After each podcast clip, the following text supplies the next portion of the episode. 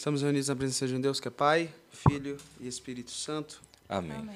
Virgem Maria, nós hoje te consagramos este programa, essa noite, esse encontro, a qual nós estamos aqui dispostos a bater esse papo, a conversar, trazer uma conversa que edifique santifique àqueles ao qual estão nos acompanhando de casa. Que a Senhora venha estar à frente, que a Senhora venha interceder sobre esse momento, sobre a nossa vida hoje, em especial sobre a vida de todos aqueles que estão nos acompanhando de forma online e remota em suas casas.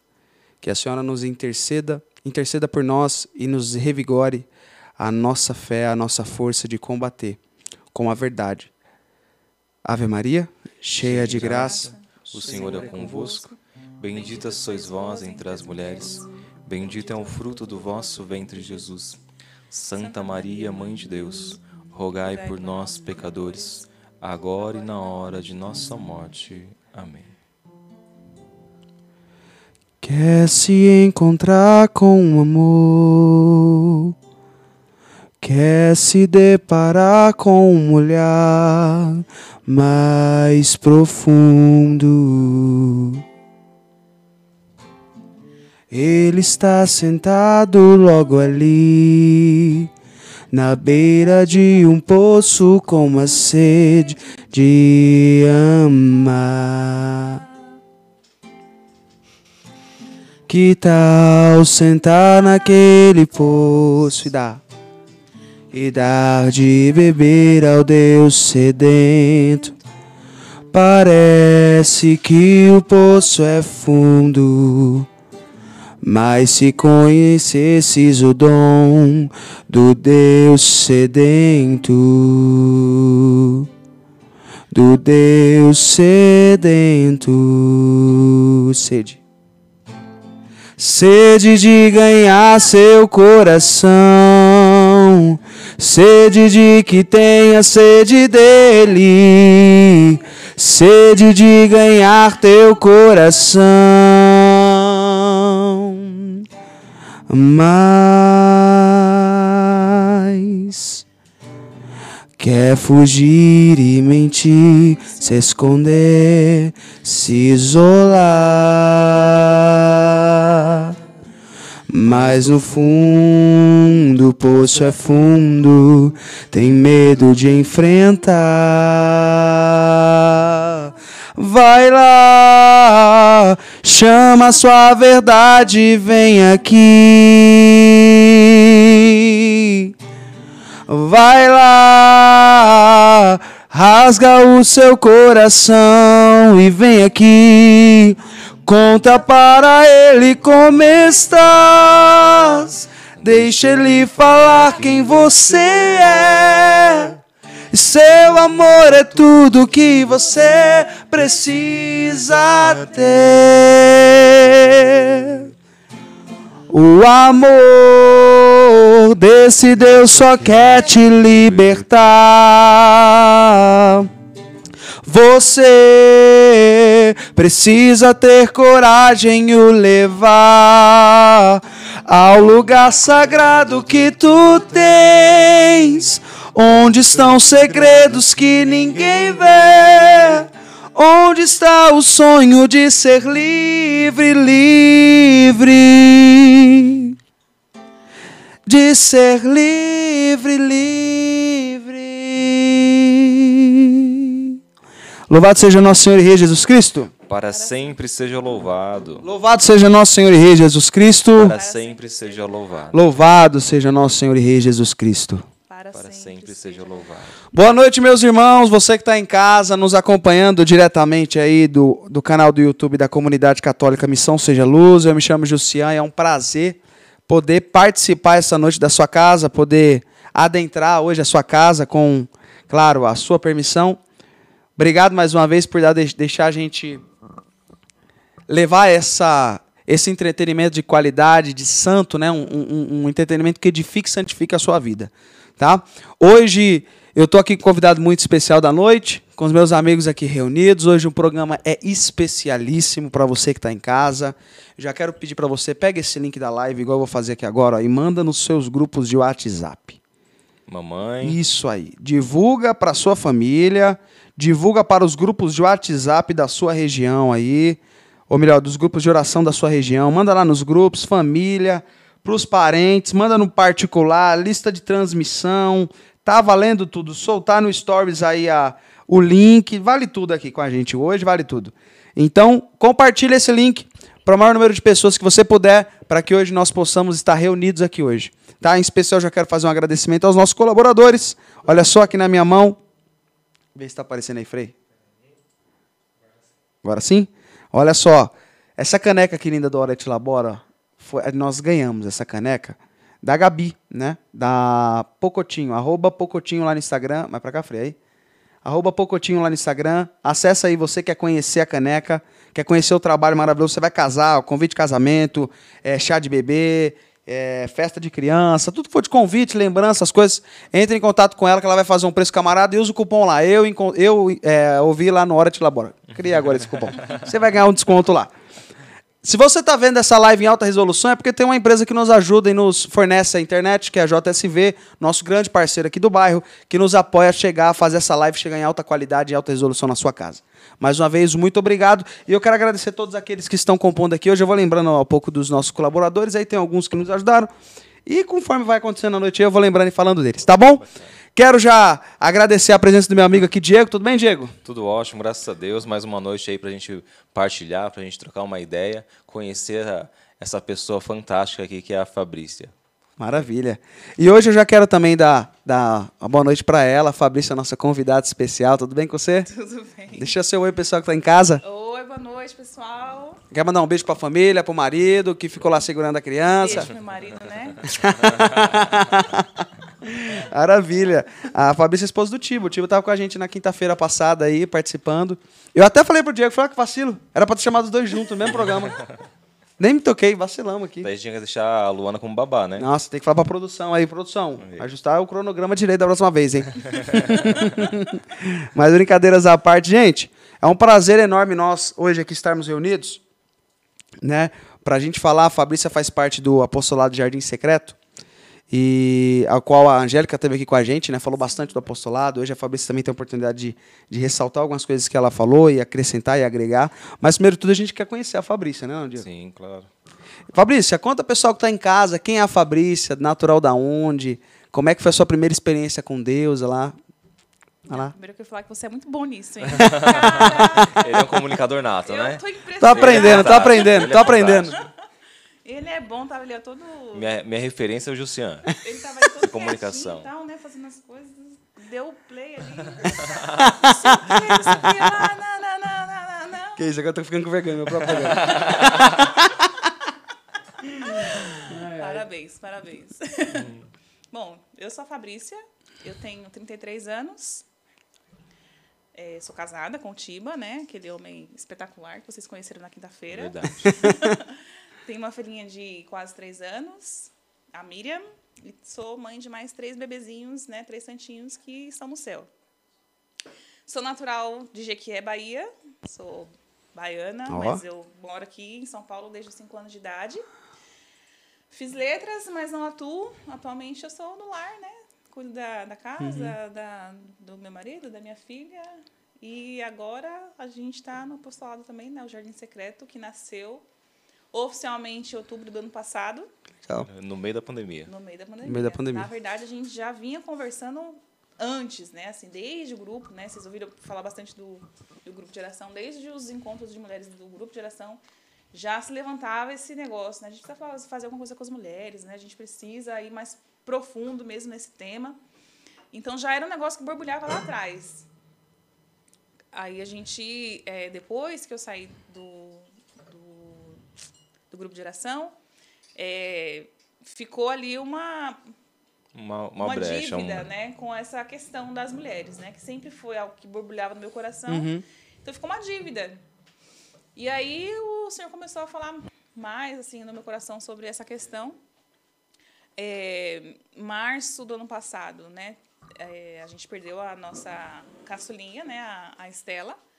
E aí depois que passou ali um período do luto, é, me, me veio essa urgência, né, de fazer alguma coisa relacionada a ao meu chamado, à minha vocação, aquilo que o Senhor me pede, né? É, eu fui percebendo ali diante daquela situação de morte que eh, a qualquer hora o Senhor podia me chamar, ele pode me chamar a qualquer hora, mas que eu precisava então dar a minha resposta, resposta, né? Se ele me pedir um apostolado de mulheres, um cuidado com as mulheres, e eu não tivesse feito diante da, da morte, né? Na hora do, do juiz ali, ele ia me cobrar. Sim, ele vai me cobrar, né? Então foi nessa urgência que nasceu o apostolado, né? Assim, mais efetivamente, quando quando eu cheguei para as meninas e falei, bom, a gente precisa fazer alguma coisa, né? Quem vai, quem fica, mas a gente precisa fazer alguma coisa. Então, é, a gente já vinha conversando lá desde, sei lá, abril, maio, mas oficialmente nasceu mesmo ali com o Instagram, no dia de, de Santa Terezinha. Olha só. Em outubro do ano passado. Olha que coisa bacana. E como é que foi sua primeira experiência com Deus, sobre esse dentro da igreja? Assim? Como é que foi sua, sua caminhada? Onde é que você começou? Eu não consigo lembrar de quando não era, na verdade. Porque eu cresci na igreja, né? Uhum. É, ali desde pequenininha, minha tia já me levava para ela tocava teclado, toca. E ela já me levava assim para encontros, ela ia tocar na missa, ela me levava junto, para um dia me carregava, né? Eu ali com, sei lá, sete, oito anos, ela Aí. ela já me carregava. É, sei lá, ali pelos 12 eu comecei a participar de perseverança, uhum, de aqueles grupos pastorais da é, as pastorais ali da, da, da igreja. Acho que a primeira experiência de oração que eu participei mesmo foi aos 12 mas que eu me encontrei mesmo com Deus, acho que eu tinha uns 14, aquela experiência mesmo mais marcante, mais marcante assim, né? Sei lá, 14, 15 anos. Só que eu estava na igreja, né, tinha essa essa vivência na igreja, mas por outro lado tinha eu eu sou de uma comunidade muito simples, né? Eu cresci numa comunidade muito simples e na escola era completamente o oposto. Então, enquanto na igreja eu tinha aquela, aquela coisa, né, da, é, de falar de Deus uhum. e etc aquela e tal, realidade. aquela realidade, na escola era assim outra situação, né? Tinha, eu tinha ali as amigas da mesma idade que que abortavam, eu tinha a, a, aquela realidade de no, de, de acordar e ouvir, nossa, mataram fulano, Beltrano, Cicrano, não, não, não. Era assim, né? Esse, essa realidade que essa você viveu re... na, na infância. É, crescendo, né? Infância e adolescência, era esse o cenário. Eu participava ali na igreja, né? Tinha essa. Acho que o que me preservou de muitas coisas foi isso. Hum, ter ali aquela vivência na igreja e ter em casa uma mãe que sempre foi muito ponta firme. Uhum. Mas nesse período, tirando essa parte da igreja, eu tinha ali contato com tanto com essa parte da, da violência, do aborto, da, a, da das gravidezes precoces, é, de amigos que foram mortos. Olha só. É, de, também, não? Cenário com drogas, muito próximo. É, eu lembro de uma situação de é, um cara apontando uma arma na, na cabeça de uma amiga, uma conhecida, assim, né? Da escola. Uhum. Então, foi essa... Esse ambiente. Esse ambiente, assim, né? Ali. Depois, graças a Deus, muitos dos meus amigos é, hoje estão muito bem na vida, né? Mas foi uma época em, em, que eu perdi muitas pessoas, assim. Não digo amigos, amigos, amigos, porque Sim. né, nessa situação a gente não tinha. Tanto amigo, na verdade, né? A gente tinha. Não tinha tanto amigo. E não tinha essa relação muito próxima, assim, né? Era a mesma era, era a mesma convivência, né? Mas tinha, tinha, ali aquelas suas barreiras, né? E, e, o que, que, te prendeu? Na verdade, o que, que te prendeu, não? O que, que te tirou? Te resguardou. É, te né? resguardou né? nesse sentido, você acha assim? Foi sua mãe? Foi um pouco da sua característica, é, caráter, enfim? O que, que, que, que te tirou desse caminho? Eu acho que desde lá já era Nossa Senhora. Não tem outra explicação. Não tem outra explicação, porque todas as oportunidades eu tive. Sim. Assim, to, eu tive é, Uma característica que eu tenho é que, por não sei por qual motivo, porque cargas d'água, a pessoa me olha uma vez e ela já quer contar a vida todinha pra mim. Isso aconteceu desde sempre. Você é a psicóloga do grupo. lá, acho que por ser boa ouvinte, assim, né? Eu falo bem hoje, mas eu nunca fui a pessoa que fala. A terapeuta. Nunca fui. Eu sempre fui a pessoa que ouvia. As coisas melhorando aí, Frei. É, o negócio tá ficando bom aqui. nós. Então eu sempre tive essa característica de ser mais reservada, uhum.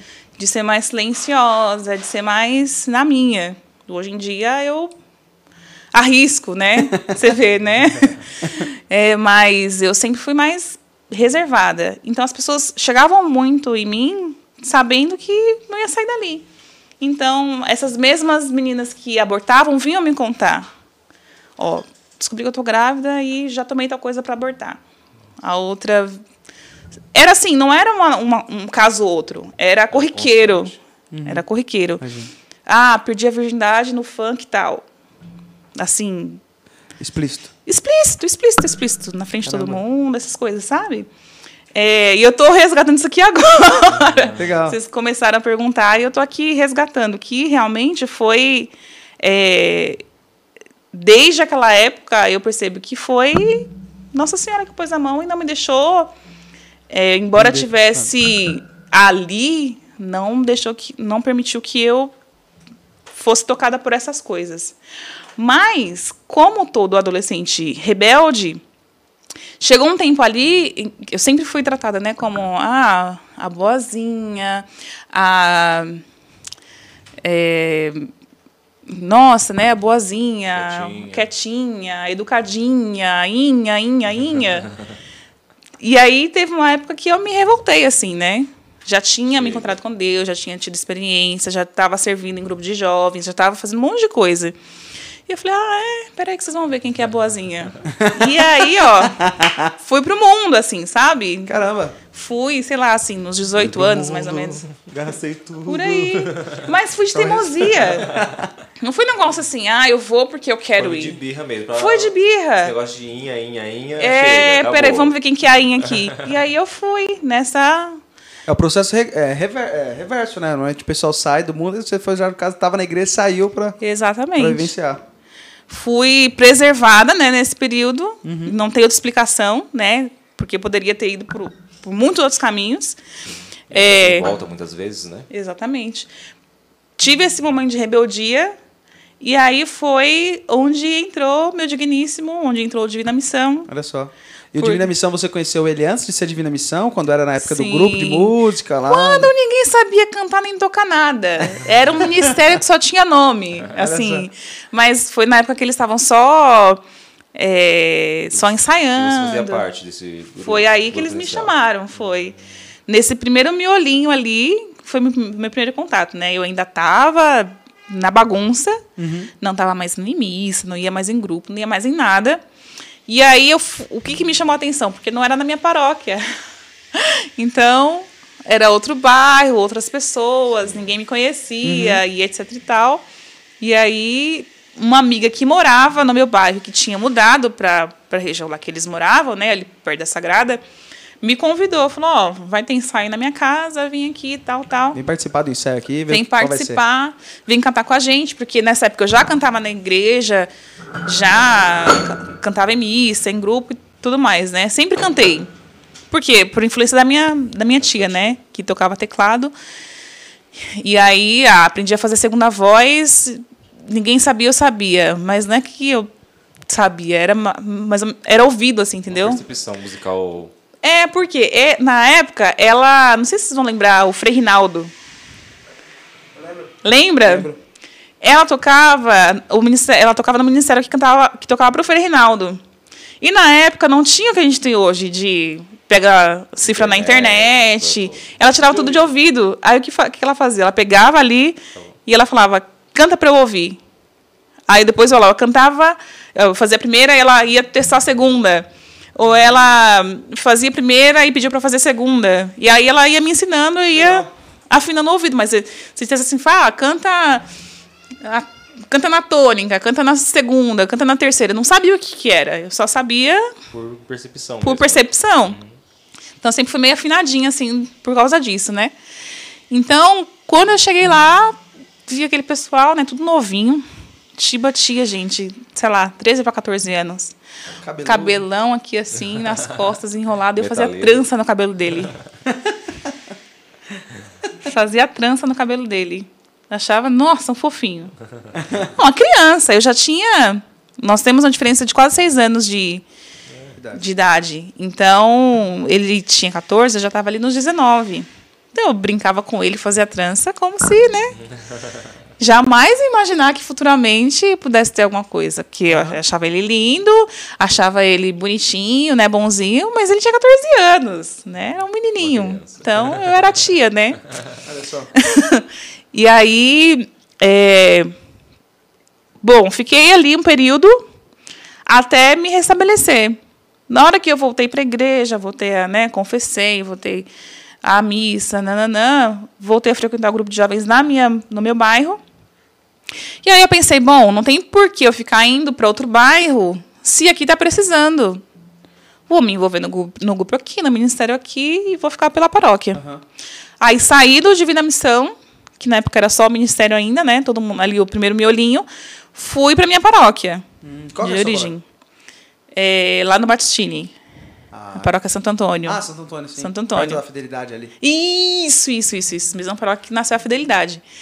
Inclusive o Márcio ali, o Daniel, foram os meus primeiros formadores. foram, cheguei a ficar um tempo na Fidelidade depois. Antes disso, ali nos, nos 15 anos, lembra que foi uma, uma época que eu ainda estava tudo bem? Ali eu fui para Fidelidade fiquei um tempo, né? Ah, Aí legal. depois foi que o negócio ficou feio. Aí tá, voltei pro para minha paróquia de origem, comecei a fazer as coisas lá. E tudo bem, né? Continuei encontrando o pessoal nos encontros, né? Rebanhão, experiência de oração e etc e tal. É, E eu trabalhava em São Paulo. Até que o Tiba começou a trabalhar, a estudar lá, Em São Paulo. em São Paulo. E aí a gente começou a se trombar no metrô. Já de tempos que a gente, a gente só se via nos encontros, né? E aí começou a ficar mais frequente o negócio. A gente se encontrava, ah, e aí, tudo bem? Como é que tá lá? Como é que tá aqui? Não sei o que, não sei o que lá. Beleza, beleza, beijo, beijo, boa aula, bom trabalho, não sei o que, tchau. No outro dia que tava dizendo, ah, beleza, mesma coisa. Ali um Terceira vez, quinta vez. Não, escuta, peraí. Que hora você vai chegar? A gente começou a combinar. Tá, você tá chegando, tô saindo e tal. A gente se encontra, toma um café. As coisas melhorando. Ó, o café. o café tem que estar envolvido nesse negócio aí. Nessa época, a gente matava muita aula pra ir pro cinema. Mas era só amizade. Era só amizade. A gente matava muita aula pra ir pro cinema. Tiba, famoso mineirinho, né? Então, Ali, ó, então. Mas ali, era só amizade mesmo. Mesmo, mesmo, mesmo. A gente ficou um ano assim. Ele tava investindo. Pois é. Aos poucos. Consórcio. Como, como, como um belo fleumático, né? Que ele é só ali. É, investindo, paciência. investindo aos pouquinhos. E aí foi onde começou a nossa amizade mesmo, né? Que a gente virou confidente, né? A- amigos mesmo, para tudo quanto é canto a gente ia junto. Um ano depois, mais de um ano depois, que a gente foi namorar. Mas a gente fez aquela, aquela famosa conversa, né? Não, não sei se tá confundindo as coisas, né? É amizade, não é? Quem Será que tem. Tinha mais empecilho, ele ou você? Com o começo do, dessa, desse A relacionamento? gente não pensava que era. A gente já amava um ao outro, mas achava que era só amizade mesmo, né? Ah, um amor de amigo. É, um amor de Carinho. amigo. Mas no final das contas a gente não fazia mais nada sem o outro. Tudo que a gente ia fazer era junto. Eu precisava comprar um presente de amigo secreto pro trabalho, ele ia junto.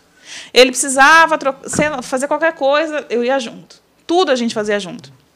Eu, ah, ia ter retiro, não sei aonde, vamos, vamos com a gente? Vamos. Canta com a gente. Canta com a gente? Vamos. Sempre assim.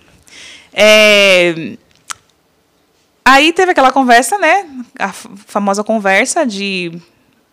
Será que é namoro ou amizade? Não, é que a gente está se vendo demais. É só amizade mesmo. Não vamos confundir, senão a gente vai acabar perdendo a amizade. Aí a gente deu uma distanciada. Porque pensava que podia atrapalhar a amizade, olha só. Porque podia atrapalhar a amizade se a gente tivesse se envolvendo sentimento, né, além ali. Até hoje ele diz que não tinha nada. Ah, Acredita? Até hoje ele fala que Olha o golpe. é o o golpe. golpe tá aí. Ah, O golpe. Até hoje ele fala: não, aqui não tem nada disso aí, não. Não, te- não lembro que te chamava desse jeito, não. não lembro que te chamava desse jeito, não. Era só amizade. Acabou que dois meses depois a gente tava junto. Olha só. Deu ali o primeiro beijinho e tal, né? Aí depois ele me pediu namoro e a gente, graças a Deus, nunca mais se largou. A gente sempre foi um casal muito tranquilo. A gente nunca brigou, nunca teve nada de muitas reviravoltas, de ida e volta, nada disso. É, o que a gente construiu na amizade só melhorou.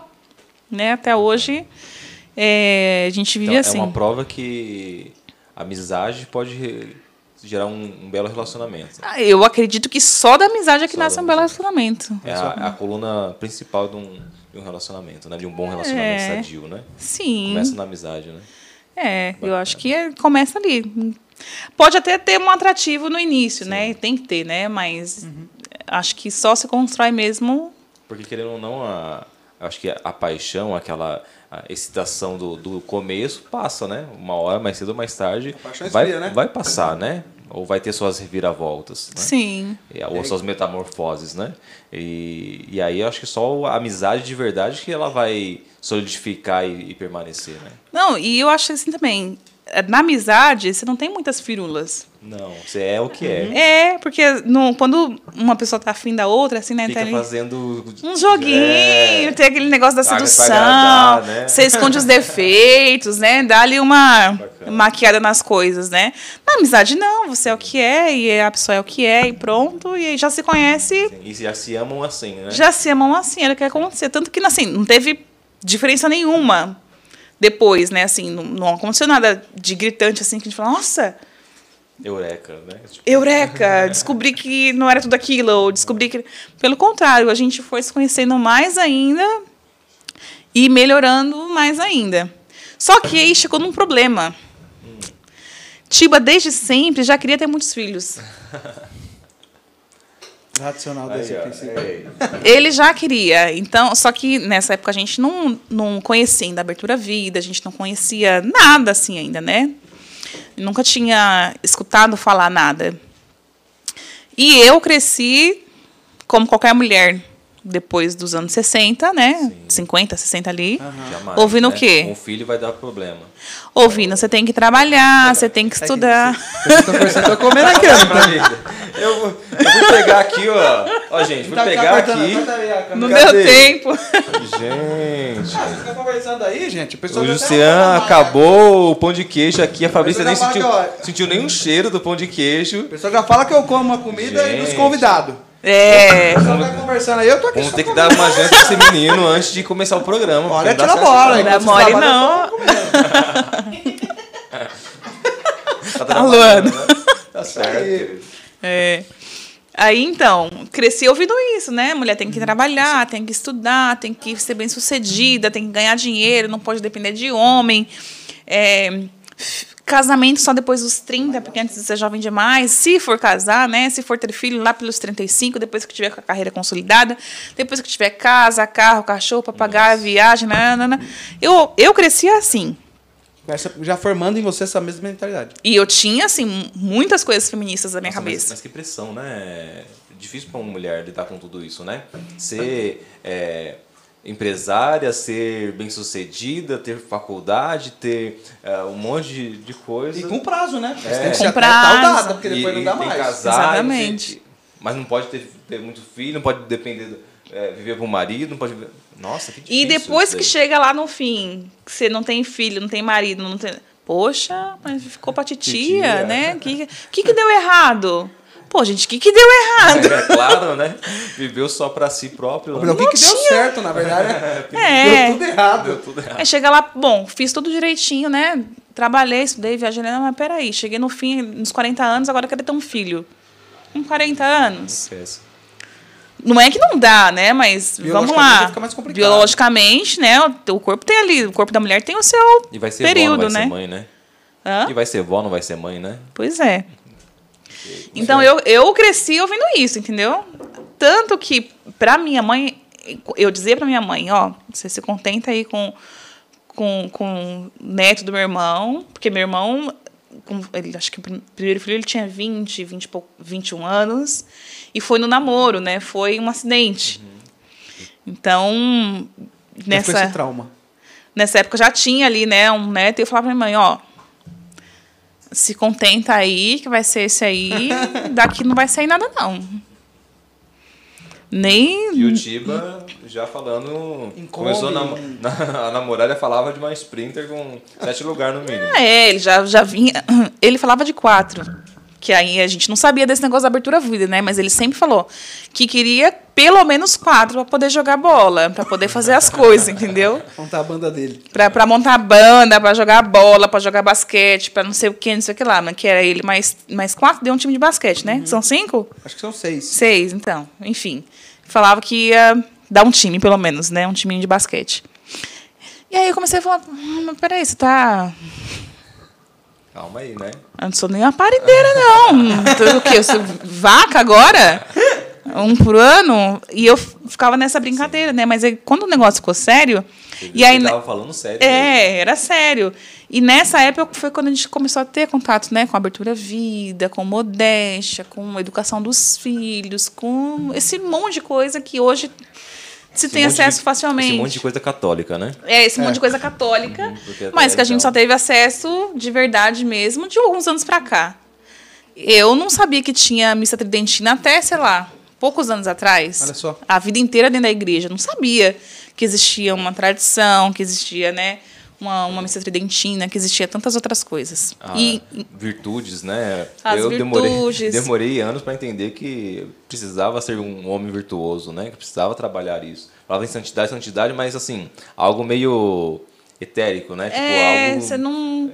algo assim, que não, que não se, se conquista, tipo... Exatamente. É, acontece É do mérito, nada, é. do nada, uma parte de mágica. Mas não, para Confessei, morri, tô santo. É isso, algo desse tipo, né? Mágica, não, né? É um, é um processo de, de trabalho mesmo, né? De renunciar Uhum. aos seus vícios e transformar isso em virtude, né? é. Exatamente. E aí, nessa época, eu me dei conta do que eu precisava trabalhar. Aí foi, foi descobrir que, bom, não posso casar sem querer ter filhos. É, eu não posso casar querendo ter a minha quantidade de filhos. Eu descobri que eu tinha medo, na verdade, não era, não é que eu não queria filhos, é que eu tinha medo desse mundo da maternidade. Tudo que envolve a gestação, a dor do parto, é, a amamentação, a educação dos filhos. É, Eu não cresci lidando com nada disso. Como é que eu ia ter, então, uma criança? O que, que eu ia fazer com ela? Se chorasse, eu ia saber o que, que dá. Se tivesse dor, eu ia saber o que fazer. Sabe? Chora, tá chorando por quê? É Tá fome, achando é por dor, quê? é Ah, diz que, diz, que, diz que é instinto. Que instinto é esse que eu não tenho? então, Nasci com defeito de fabricação, porque não, não colocaram isso em mim, Esse não. eu não tinha, não passei na sala. não passei nessa fila aí, não. então, eu achava que... é, foi aí que eu descobri que eu tinha esse- essas questões para resolver, né? E aí, num Uhum. E encontro quando de... você descobriu isso, já na, na caminhada, no processo, caminhada. Já no processo, já estava ali, sei lá, com uns dois anos de namoro, por ali. Olha só. já estava mais madura na fé. Foi quando a gente começou a ter contato com esse monte de coisa, né? É, pró-vida e etc. É, daí, então, teve um encontro de casais. Vocês devem lembrar o Casais da Promessa, que o Divina Missão fazia também. E aí foi um casal, a Viviane e o Marcelo Pastre, que eles foram falar um pouquinho de abertura à vida. E no final, é, numa conversa com a Vivi, ela falava sobre a dor do parto, sobre o parto e que dava para ter parto sem dor e que podia tinha uma pessoa que auxiliava ali a mulher no trabalho de parto, no parto e etc e tal. E, quem é essa pessoa, só para o pessoal que está nos assistindo entender um pouco desse mundo, porque é tudo novo, né? Você fala uma pessoa pra auxiliar no parto, no parto sem dor, como assim? Tá todo mundo assim com uma, um ponto de Quem é essa Que- pessoa, como né? assim não ter dor no parto? É impossível, né? E, é, exatamente. E aí eu lembro que ela falou que, bom, a primeira pessoa que fez isso foi Nossa Senhora quando foi visitar Santa Isabel. Olha só. Ela falou, essa pessoa é a doula. Eu, doula? Como qualquer pessoa que eu via, que, que escuta essa palavra pela primeira vez, né? Não fazia ideia do que era. Mas já me apaixonei ali porque eu sabia que tinha então uma pessoa Responsável por isso. Cuidava que dessa- cuidava disso. momento tão especial, né? Queria conhecer. Eita, me apresenta da Dola aí. né? Nunca... Me apresenta essa senhora É, aí, essa que senhora, a senhora Dola. que eu quero saber que milagre é esse aí que ela faz, que eu Ah, quero que saber quem é.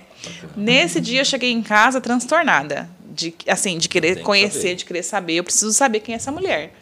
Fiquei na internet até, sei lá, duas horas da manhã, duas e meia da manhã, Estudando. pesquisando sobre essa tal dessa doula. que legal. Ah, eu fui, fui descobrir que, né, significa é, a mulher que serve, que é essa mulher que, que ajuda, né, no processo do, da gestação, da, do parto, que ajuda com as massagens, que ajuda com as posições, que é possível ter um respeito, conforto, que não precisa ser um negócio traumático e etc e tal. E Não hoje eu, traumático nem pra criança e nem pra mãe, né? Exatamente. Que não, não precisa passar por uma cesárea desnecessárias, né? E aí os. Calma, não tá na hora ainda, não. Calma, produção. Só tem que durar uns 100 anos ainda. Já, fala- já conversou sobre isso, né, Frei? Por favor. O Frei engasgou aqui, ó, quase foi. Calma que tem programas pela frente ainda. É, e aí. Bom, Aí você tá falando da doula, Conhecer. Até duas horas da manhã estudando. E aí, então, eu descobri que não. Tanto né, dos benefícios como quanto dos malefícios de ter uma cesárea desnecessária, das violências obstétricas, das consequências para a mãe, das consequências para o bebê, enfim, de tudo isso, né? E do, do que é original da mulher, principalmente. Que foi aí o, o, o pulo É o do gato para mim. Né? O que era natural? Como sempre aconteceu?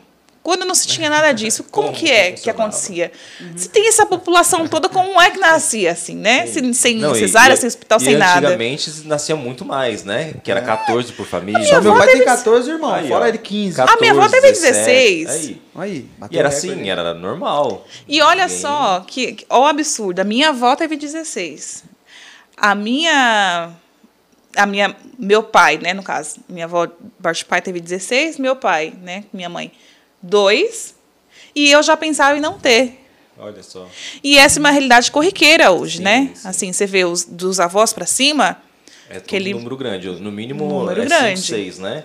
E, e famílias grandes. Sim. a das nossas mães Já é aquela geração da laqueadura já. É, dois, três, já É, é, laqueadura. o terceiro se os, os primeiros forem do mesmo sexo. Isso. Porque se, vier, se, se vier um casal, acabou, fechou a fábrica. É isso mesmo. Quem é o terceiro filho aí, ó, já sabe. Você foi Só veio porque os irmãos. dizem. Só veio porque os irmãos têm a mes o mesmo sexo. Porque se tivesse vindo de primeira ali, ó, Não um menino te ou uma contar menina. isso aqui em rede nacional, É, não mas é queria te verdade. hein? contar, mas fica aí esse sentimento. Assim, depois, qualquer coisa, vai no Jardim Secreto, se você for uma mulher. Elas vão conversar sobre Não isso. fique revoltado com a sua mãe. É. E aí, a nossa geração é essa geração de que tem que né, estudar, trabalhar, fa- dançar, chupacana e na- ainda tem que estar bonita no salto, não sei o que, não sei o que lá. Tem que ser mulher, tem que Tem ser- melhor do é. que um, sei Tem que lá, a ser mesma homem, posição. Tem que ser tudo, né? Se a gente está na mesma posição dentro de uma empresa, eu preciso ser melhor do que você. Então, tem isso também, né? É, tem que ser melhor em tudo. Então, é É bem pesado, né? bem pesado. E falei isso por que que eu esqueci já? Isso é A normal. gente entrou nesse assunto aí. É que a gente entrou A gente tá falando, na verdade, do retiro, que aí o casal a- foi falar. Isso, daí você começou a, a se abrir a vida. Era essa a questão, É. né? Isso, Ah, sim. daí você entendeu que existe a possibilidade de não ter dor Do- e da de ter alguém que vai te isso. auxiliar nesse Processo de, processo. conver- de conversão já. Bom, Doula e aí eu conheci essa dessa doula, né? A doula é a profissional, fui fazer o curso. Fui Ah, fazer. é uma profissão, É uma doula? profissão. Olha só que legal. Não é a senhora Fui- doula. Não, achei que fosse alguma, tipo, amiga, alguém de casa. Não, sou É, no caso, é. Você situação. contrata uma pessoa, entendeu? Que é profissional, e essa pessoa se torna a sua pessoa. Ah, no caso, só se você é casado, né? Vou casar ainda. Você vai casar, então fica a Dia dica 21 já. de Vou deixar um cartãozinho. 21 de novembro. Aí, ó, profissional. Ah, você é profissional. É. As coisas melhorando. aí. Fui fazer o curso e me tornei doula. Ah, legal. Detalhe, o curso nessa época, que foi em 2014, o único curso que tinha em São Paulo era de um, de um instituto que é feminista. Então lá só tinha as esquisitas. A dos, da, da- do sovaco cabeludo, né? Da, dessa, Esse nível aí. Mas- Desse, desse nível aí. Era num. Era uma naturalistas, normalmente. Feministas, ativistas. É esse pessoal aí, né? Que é o pessoal que dá uma levantada nessa questão do parto humanizado e etc e tal, né? Porque também tem uma questão da, do meu corpo, minhas regras. Então, enquanto para lá, nessa, né, para as feministas que levantaram essa bola, né, primeiro, levantaram assim, né? Era uma coisa que já existia, que naturalmente a gente fazia, que foi arrancado de nós justamente por causa dessa coisa feminista. Aí as próprias feministas vieram depois falando, ó, tô, tô Se de volta, sobre se algo. apoderando so- disso de novo, entendeu? Mas para elas, é, por causa dessa questão do meu corpo, minhas regras, então tem que ser do meu jeito. Cheguei lá, vi aquele monte de mulher esquisita. Inclusive já se falava em, em, em doula para o processo de aborto Misericórdia. Né? Já se falava sobre, é, sobre legalização do aborto, já se falava. Deus me perdoe, mas é a ministra do capeta, né? Porque há um- uma doula para um aborto é a ministra do próprio. Exatamente. Satanás. Já se falava, já se falava de tudo isso, assim, naquela época, né? Mas aí eu tive contato com outra parte também, que é o quê? Nós fomos feitas para isso. é, a, a natureza da mulher, né? Foi, a mulher foi feita para a maternidade. Ela gere filhos biológicos ou não. A mulher foi feita para ser mãe. É por isso que a gente tem o útero, é por isso que a gente tem o corpo pre- preparado para isso. É por isso que a nossa, o nosso psicológico, a nossa cabeça é dessa forma. É por isso que a mulher pensa em coisas que o homem não pensa. Em, em contrapartida, o homem pensa em coisas que a mulher também não pensa. Já, é- já favorece todo, toda essa questão de- da maternidade. né? Exatamente. Tudo favorece. Enquanto o homem está pensando ali, né, no, no, no prover, pode ser até Ela inconsciente. está pensando no gestar em todos os momentos, No né? cuidar. Não só dentro do, do ventre, mas no gestar na criação, na, no cuidado mesmo. né? Exatamente. Bacana. Ela está sempre ali cuidando. Uhum. Se ela não está cuidando de um bebê, ela vai cuidar de um cachorro, de um gado, de um vai ficar cuidando dos pais, vai uh, arranjar um papagaio, vai trabalhar até tarde, Sim. vai fazer outra. Exatamente. Vai sempre Para expandir ocupar essa para necessidade natural. é. Natural que é a maternidade. Vai expandir essa essa, eu, essa falo, eu falo isso na versão masculina, né? Eu, fa- eu costumo dizer que o homem que não se sente macho alfa em casa, ele busca ser macho alfa em qualquer outro lugar. É, isso é Aí, então ele verdade. vai buscar ser o macho alfa lá no bar, ele vai ser o macho alfa no emprego, porque lá ele manda, ele é o chefe. né? Então, é, é o que é o instinto né, do, do homem. Eu falo macho alfa, parece algo meio, meio é, es- escandaloso, Machista. né? machista, né? mas não é nesse sentido. É no sentido do instinto do homem que ele tem a questão do guardião. Ele é o guardião, ele é aquele que, que protege, ele é aquele que defende, é aquele que chama a responsabilidade para si. É natural dele. E se ele não fizer esse papel dentro de casa, é, ele vai buscar fazer em outro lugar. É o que eu falo para as meninas né, ah, da comunidade. Então, não tente usu- usurpar o espaço do seu marido. Deixe ele ser o homem de fato, na qual ele, ele nasceu para ser dentro de casa, porque se ele não for na sua casa, pode ter certeza que ele vai buscar um lugar para poder ser. cantar de galo, entendeu? E Porque isso é, tão, natural. nor- isso é tão verdade que você me fez lembrar de uma situação muito engraçada. Namorava ainda. é, dentro do ônibus, a gente, né, vindo, sei lá, de- Santo André, eu acho, no ônibus, o ônibus deu uma freada que a gente foi pra frente. Eu fiz assim, tipo, tentando segurar. O Tiba, em vez de ele segurar, ele fez assim em mim, Para te proteger. pra me proteger. Não foi um negócio pensado. Sim, Foi um negócio que é que é instinto. instinto do homem. Enquanto a mulher tá ali, ela se resguarda, Sim, o homem protege. protege. Isso é intrínseco, é natural, é. Muito bacana. É, Eu só, é, desde que você começou a, conversa, você falou que, tinha, que tem uma, uma filha e três anjinhos, né? É, e eu ficou uma curiosidade, talvez eu estou pulando aqui o, Não, as perguntas embora, do, do José, mas ficou uma é curiosidade, né? Acho que é é interessante para quem está nos assistindo também. Como você é, se Lida. compor- é, lida com, com essa situação? Como foi essas três percas? É, e se nasceram, chegaram a nascer ou se foi é, na gestação? É, acho que é interessante partilhar um pouco, eu sei que pode ser um pouco ah, dolorido ainda, mas acho que é interessante para quem está nos ouvindo, porque pode ter passado por algo semelhante. É, é interessante isso porque a gente não. As pessoas não sabem lidar com luto. Digo, É. de modo geral. Ninguém está pronto para Não. perder, né? Não, nem para perder, nem para confortar quem perde. Sim. Por um motivo muito simples, a gente não foi feito para a morte, né? A gente foi feito Pra vida. para a vida, para a vida em abundância. Então a morte, embora hoje seja algo que está na nossa A realidade, única certeza que nós temos, a única né? certeza que nós temos não foi o plano original de Deus, né? Então, esse, esse, é, esse é o paliativo, né? É um castigo. Não foi o, o plano perfeito, né? Foi a consequência. Então, é, é óbvio que a gente não se conforma com a morte, né? Então, tem essa questão de a gente não saber lidar com a perda e também é das pessoas que não sabem Como lidar, acalentar. como ajudar, né? Isso. Porque também é uma dor que não... Eu, Não tem eu, conforto na particularmente, eu, Terra. eu já falo pra todo mundo. Não é que eu sou sem... Sentimento. É, não é que eu sou apático de- da situação de uma morte.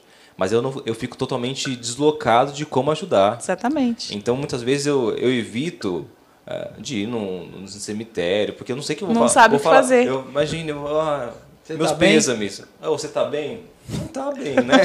e pior que... É, Tá tudo eu- bem com você? é, é muito complicado. Então, eu tenho essa dificuldade. Eu ainda não sei lidar com a morte, com o luto do outro. É, eu, eu tenho o meu, o- a minha forma de lidar com as minhas percas, mas com o luto do outro eu tenho uma dificuldade absurda. Mas não fica preocupado não, que isso aí é uma coisa geral. Natural, né? Mas eu vou voltar um ponto antes para o pessoal entender como é que eu lido hoje, né? Esse, vocês lembram que eu disse que eu não queria ter filhos. Sim. E aí depois eu, né, veio o Tiba que queria ter milhões de filhos. e aí a gente casou, eu tinha que ter, então.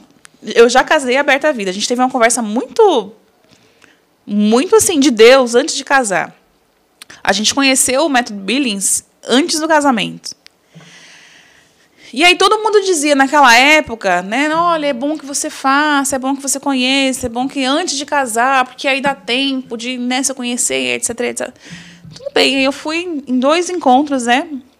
Com uma instrutora para saber desse tal desse método Billings. É, e aí, quando a gente noivou, o Tiva precisava ir também, para que ele conhecesse como funciona o método Billings. Como a mulher funciona, né? É, como a mulher funciona, e aí o esposo tem a sua participação, né? E aí ele tinha que começar a fazer também o método. Aí a gente foi, né, no, eu fui em um encontro antes, sozinha, depois a gente foi num junto e depois a gente conversou. Eu lembro que depois, que nessa conversa, a nossa casa já estava meio que pronta, assim, né? É, A gente devia ter conversado outras vezes, mas eu lembro dessa conversa. A casa já estava pronta, já tinha piso, então a gente sentou no piso da casa e a gente começou a a debruçar, a se debruçar assim, sobre os motivos que seriam justos, né? Para a gente espaçar um filho, né? Que é, falam do método Billis como, como é, um gerador também ali, né? Às vezes o casal tá com dificuldade de engravidar, vai lá e faz o método e consegue engravidar. Inclusive, eu conheço muitos casais que conseguiriam assim. Mas a maioria hoje utiliza para espaçar os filhos. E a gente sentou para conversar e falou, poxa, a gente está casando, a gente está casando aberta a vida. Qual o motivo? Que motivo a gente, que motivo a gente teria para espaçar uma gestação? Ah, motivo financeiro? Não, motivo ninguém está passando fome, então E se a gente for olhar de fato pela questão financeira, a gente nunca tem filho, né? não. E assim, que, que, que motivo financeiro é esse que tá todo mundo pagando boleto, passeando no shopping, etc, etc, entendeu? Isso é verdade. Viajando. Tá pagando apartamento, tá pagando carro, tá botando gasolina, tá passeando, não sei Comprando roupa de marca. É, ou a gente está de falando. A gente não tá falando de miséria, né? A Sim. gente fala de dificuldade financeira para cada uma é num nível. Mas a gente sentou para ver qual seria a nossa Realidade. Real. realidade, né, diante da situação. Bom, dificuldade financeira, onde come um, come dois. Onde come dois, come três, isso não é um problema. Beleza, ninguém vai passar fome. Doença. Se chegar a um ponto de ser uma doença em que a gente não possa ter filho, muito provavelmente a gente não vai chegar ao ato de ter filho. Então, doença também a gente descartou. que mais? Guerra, a gente não vive num período de guerra. E a gente foi, enfim, destrinchando ali os motivos, né? Falou, não, então não tem motivo para a gente querer se passar filho, vamos deixar esse método para lá. A gente deixou o método para lá, casou, a gente nunca utilizou esse método. Beleza. É, aí a gente engravidou a primeira vez. Foi da Laura, que a gente só descobriu que era uma menina depois, na segunda gestação, que a gente pegou o relatório, né? É, a gente perdeu a, a Laura com três meses de gravidez. 13 semanas. Foi uma perda muito difícil porque na minha cabeça tinha aquela havia uma culpa. Poxa, eu nunca quis ter filhos, agora que eu quero ter filhos, para mim ali a princípio eu achava que era um castigo, entendeu? Ah, então é isso que eu falo agora. Sou como um castigo de Deus. Me soou a princípio como um castigo. Eu era recém-casada, imatura ainda, né, para uhum. a situação. E eu recebi aquilo como castigo. Como um castigo. Por quê? Porque ali eu já queria. Sim. Então, bom, quando você queria, quando você não queria, eu queria. Agora que você quer, então peraí que eu vou te mostrar como se Deus agisse, agisse assim, né? Mas enfim, era a minha cabeça. Então foi uma perda muito difícil. Mas o que aconteceu? Uma semana depois, bateu na minha porta uma, uma, uma amiga, uma grande amiga, que tinha acabado de ter bebê. Eu tinha acabado de perder e ela tinha acabado de, de ter bebê e ela já tinha um filho. E eu estava tomando banho, ela chegou lá em casa desesperada, em prantos. Saí do banho ainda de toalha ali, lá me abraçou e começou a chorar, chorar, chorar, chorar. Meu Deus do céu, o que aconteceu? Pensando que era assim uma tragédia.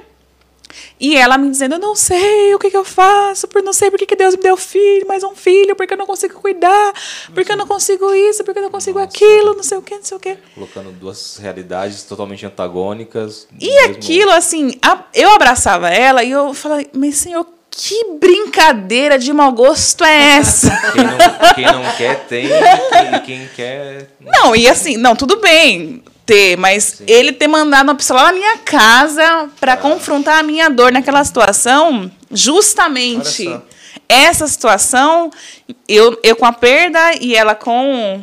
Ganhou mais um que As duas chorando, uma pela perda, a outra porque. Uma porque perdeu, outra porque ganhou, sabe? Uhum. É, e aquele, naquele momento, primeiro passou ali, primeiro foi aquela, né, aquele, aquela decepção ali, eu falei, que brincadeira de mau gosto, já não basta ter perdido um filho, tem que me mandar uma mãe aqui, ainda com cheiro de leite para me esfregar na minha cara que eu não posso ter filho, assim, me soou muito Sim, claro. esquisito, né? E aí eu fiz o que eu sempre faço, eu servi, eu dei remédio, eu cuidei, eu dei colo, eu acalmei. E ela saiu lá de casa bem. Na hora que ela saiu de casa, eu falei, entendi. Então é na no serviço que a minha dor vai ganhar sentido. Uhum, e a partir daquele momento foi que as coisas começaram a mudar. Assim, até então eu focava é, a minha atenção na minha própria dor.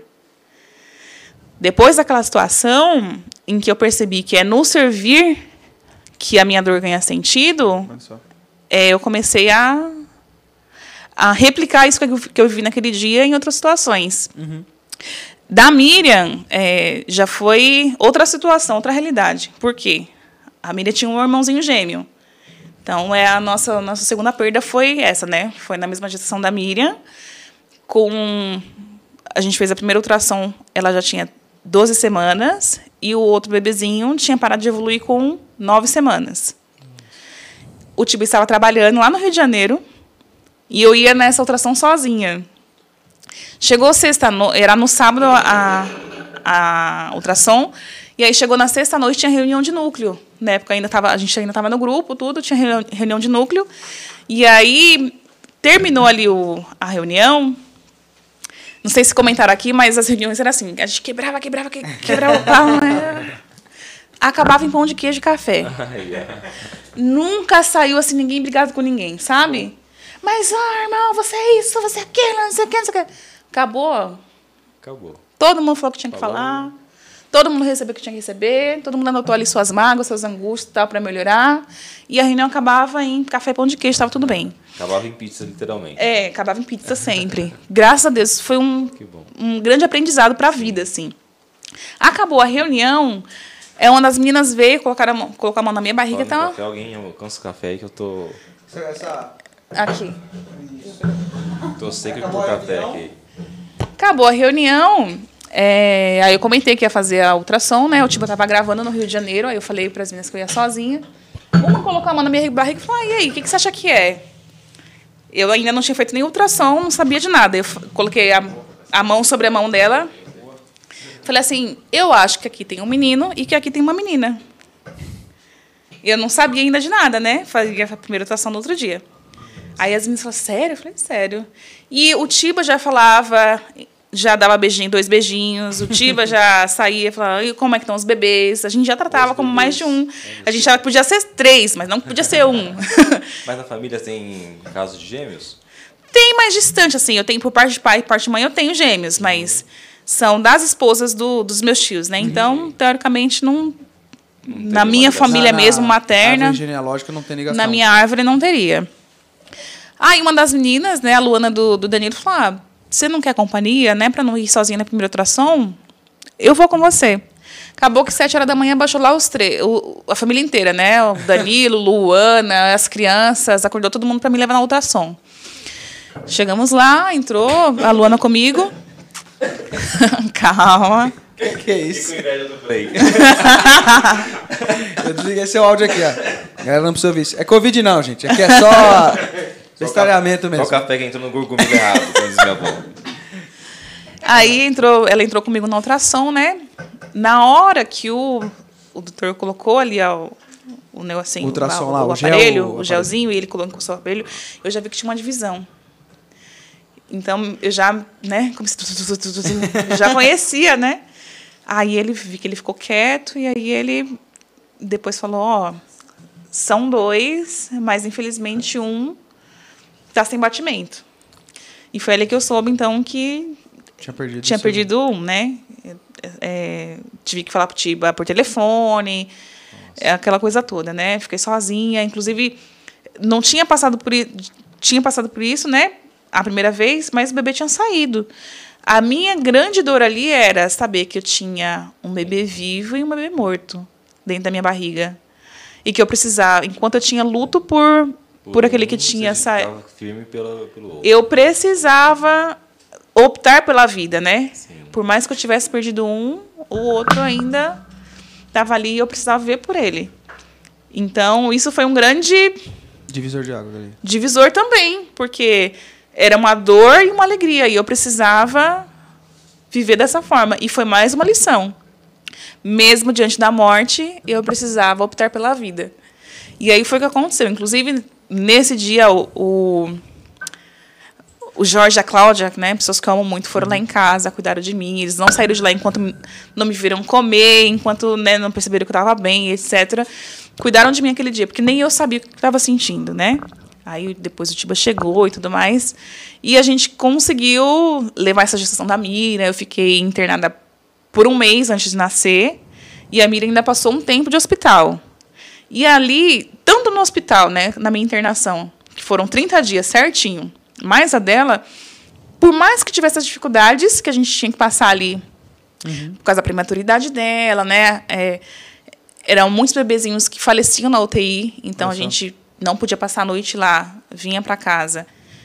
O coração ficava a mil, porque a gente sabia, já tinha passado por essa situação, chega lá, ver mãe chorando, ó, fulana de tal, perdeu o bebê, tava assim, assim, assado. Às vezes no mesmo, né, na mesma sala. Então, voltava para casa em prantos e ia para o hospital com o coração acelerado de saber qual que ia ser a notícia. E aí chegava lá, né, a caminho do banco de leite, já vinha, ó, sua filha tá lá, as mães, né, sua filha tá lá dando trabalho para as enfermeiras lá, ó, arrancando fralda, tirando catéter, não sei o quê, aí já me alegrava, mas sempre tinha essas essas coisinhas assim, né? É, e também foi um período em que a, é, a gente estava no grupo ainda e foi assim uma grande um, nós fomos envolvidos por um, um amor que eu nunca senti antes de Deus assim né tanto nas situações com a Miriam quanto com relação aos nossos amigos porque a gente não tem carro mas nunca faltou carona Que legal. assim, um dia, ah, o pessoal ligava pro Tiba, ó, tô passando aí, ou amanhã eu pego vocês, amanhã eu vou buscar, ou hoje à noite nos. Sempre tinha alguém para ir buscar e trazer a gente. Sempre tinha alguém disposto a fazer alguma coisa. Eu não consegui montar enxoval dela, montaram para mim. Tudo assim, sabe? Então foi um momento de, de grande amor de Deus nesse sentido, né? Olha só. depois de ter passado por tudo isso. Agora, da Estela, foi, o, o- foi mais difícil porque a gente precisou enterrar. Então, foi mais delicado por isso. Né? A gente já sabia que ela uma, teve uma gestação delicada, né? já tinha restrição de crescimento, já, a gente já sabia que tinha risco de óbito a qualquer momento. E aí, inclusive, no dia do nascimento dela, essa foi a grande questão. Se tirar, pode morrer, se ficar, vai morrer. E a gente optou por pelo se, pode, né? Pelo pode. Porque se ficasse na barriga, era. Certeza. Os médicos diziam que era certeza que ia morrer dentro de, sei lá, não garantiam horas. E aí a gente optou pela cesárea porque teria uma, a, uma possibilidade, né? Remota, mas tinha. E ali também é, duas coisas foram extremamente marcantes para mim. A primeira foi segurá-la no colo, né? Foi um dia assim que não tinha trilha sonora, que não tinha não tinha beleza, não tinha beleza assim, era uma beleza estática. Uhum. Eu não consigo lembrar de sons desse dia. Era como se estivesse parado. Como se assim, como se não existisse pessoas, como se não existisse carros. Eu lembro que do caminho para o hospital eu só via paisagem, mas eu não conseguia, não consigo lembrar de som de nada. Parece assim, meio slow motion, sabe? Uhum. E eu lembro que nesse dia, é, na, no dia anterior, uma amiga me mandou uma, uma música. Aquela. Ai, meu Deus. Ninguém explica Deus. Uhum. E eu lembro que eu passei a tarde e a noite estudando essa música, ouvindo, porque eu queria cantar para ela no outro dia. Olha só. Eu aprendi a música, cantei, cantei, cantei, cantei, cantei em casa, deixei lá tocando várias vezes e eu aprendi a música para cantar para ela no outro dia. Quando deu seis horas da manhã, eu acordei com a Miriam, tipo, sonhando assim, não, me dá meu brinquedo, meu brinquedo, meu brinquedo, né? E a Miriam, às vezes acontecia, mas era muito difícil ela acordar porque estava sonhando, né? E aí, seis horas da manhã, ela acordou assim. E aí, na minha cabeça, eu pensei assim, né? Eu pensei, será que elas não vão brincar juntas? Foi a primeira coisa que me veio. Olha só. E aí, 8 horas da manhã, o telefone tocou. Na hora que tocou, eu já sabia, né? Aí eu já passei o telefone meu celular pro Tiba. Ele atendeu e a gente foi pro hospital. Aí aconteceu essa cena, né? De, do negócio todo parado, né? Eu só consigo lembrar da, do, do barulho dos meus passos e dos dele. A gente chegou lá, aí a médica recebeu a gente, ela falou assim: depois de tudo, né? Falou, falou, não consigo lembrar de nada do que ela uhum. falou. Só assim. Ela, é, eu cuidei dela como se fosse o grande amor da minha vida, porque eu sei que ela é o grande amor da vida de vocês. Olha só. E foi assim que ela deu pra gente a notícia, né? De que a ela tinha falecido. Na hora que eu segurei a minha filha nos braços, é, era como se eu tivesse assim entre como se eu conseguisse enxergar o que era mundo, esse mundo, uhum. e o que era o paraíso. Olha só. Era como se eu tivesse assim é, diante das duas realidades. Ou na porta ou na porta do, do como céu, se eu estivesse assim, vendo contemplando lá e também soubesse aqui como se eu estivesse vendo mesmo sabe porque eu olhava para ela, o corpinho dela estava ali. Mas não era mais ela. Por mais que eu não tivesse ouvido ela chorar, por mais que eu não tivesse visto nenhum gesto dela, é, nenhuma expressão, né? Diferente de você ver a pessoa, a pessoa rir, uhum. etc e tal, e aí você vê a pessoa, sei lá, hospitalizada, aí você fala, poxa, não é a mesma pessoa, né? Parece que mudou alguma coisa. Eu não tinha visto nada dela, né? Nenhuma expressão. Mas na hora que eu a vi daquela forma, eu já sabia, não era mais ela. E parece que se abriu assim mesmo, como se eu estivesse espiando ali no céu, né? Eu via que o corpinho dela estava ali, mas não era mais ela. Foi onde eh, me veio assim essa realidade, né? De essa vida é passageira. A qualquer momento a gente vai e a gente vai prestar contas a Deus. Uhum.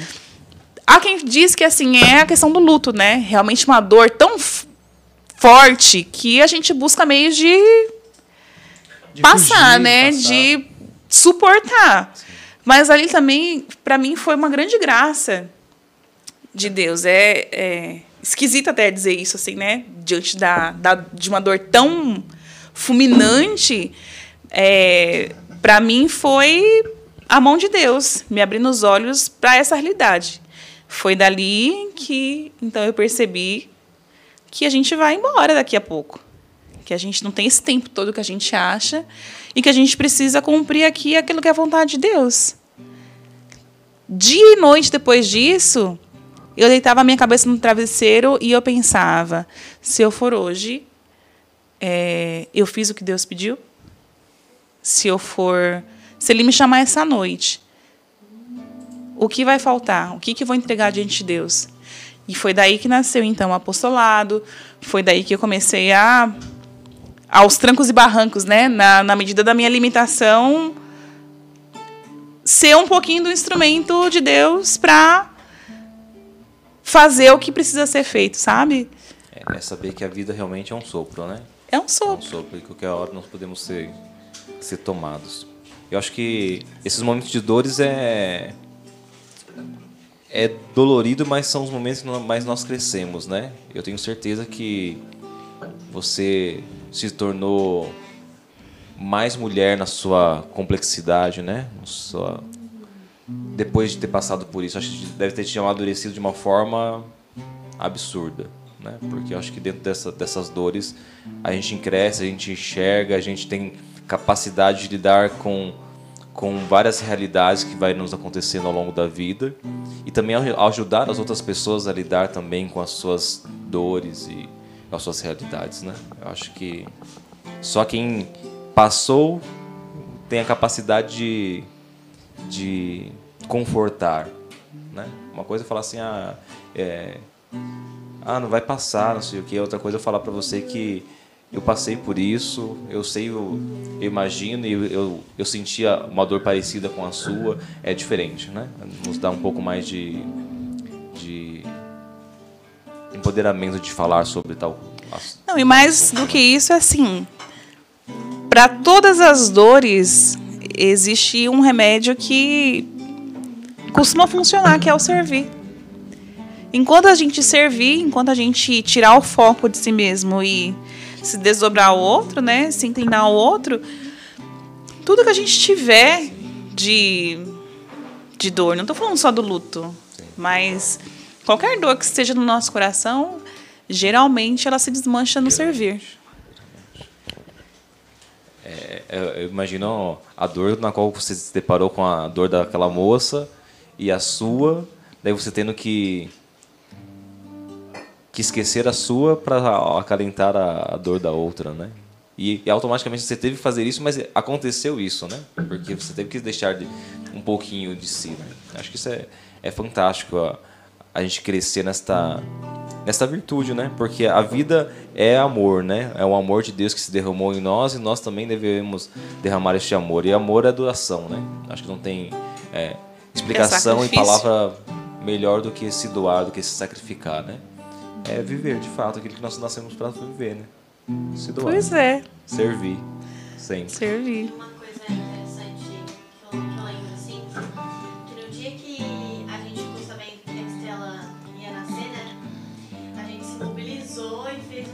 Mutirão de oração, assim. Mas eu lembro que era uma paz tão grande que a gente tinha no coração, assim, a Fabrícia não tava, lógico. Mas era uma paz tão grande que a gente tinha no nosso coração uma certeza assim que a Estela ia vir pra, pra acalmar assim as a, né, assim, o mar agitado, sabe? Era uma, era uma. Parecia que era. Não queria falar jardim, mas é, né? Assim, parecia uma, uma coisa florida, assim, era algo tão amável, tão carinhoso, tão leve, assim, sabe? Sim, muitas coisas desabrocharam dali. É, Vira e mexe a gente tem essa conversa, mas esses dias é, me marcou bastante, né? Eu falei no início, né? A gente não costuma brigar lá em casa, assim, né? Mas de vez em quando me dá louca, assim, naquele dia do TPM, sei lá, tia, você fez isso, você fez aquilo, né? Ah, deixa a toalha, ó, deixa a bota, não sei o que, essas coisas assim. E aí teve um dia que a gente sentou para resolver essas coisinhas bestas, né? De, ó, oh, eu preciso que você faça assim, ó, oh, você não fez tal coisa. E ele também, ó, oh, você é assim. Aí ele falou assim, que já tinha sido tema de outras conversas. Ele disse assim: Isso aqui é tão pequeno, tão pequeno, tão pequeno, que nem passa na minha cabeça. E aí a gente voltou justamente nesse, nesse tema, né? Se o Senhor nos chama hoje, isso aqui vai valer de quê? Essas briguinhas, essas.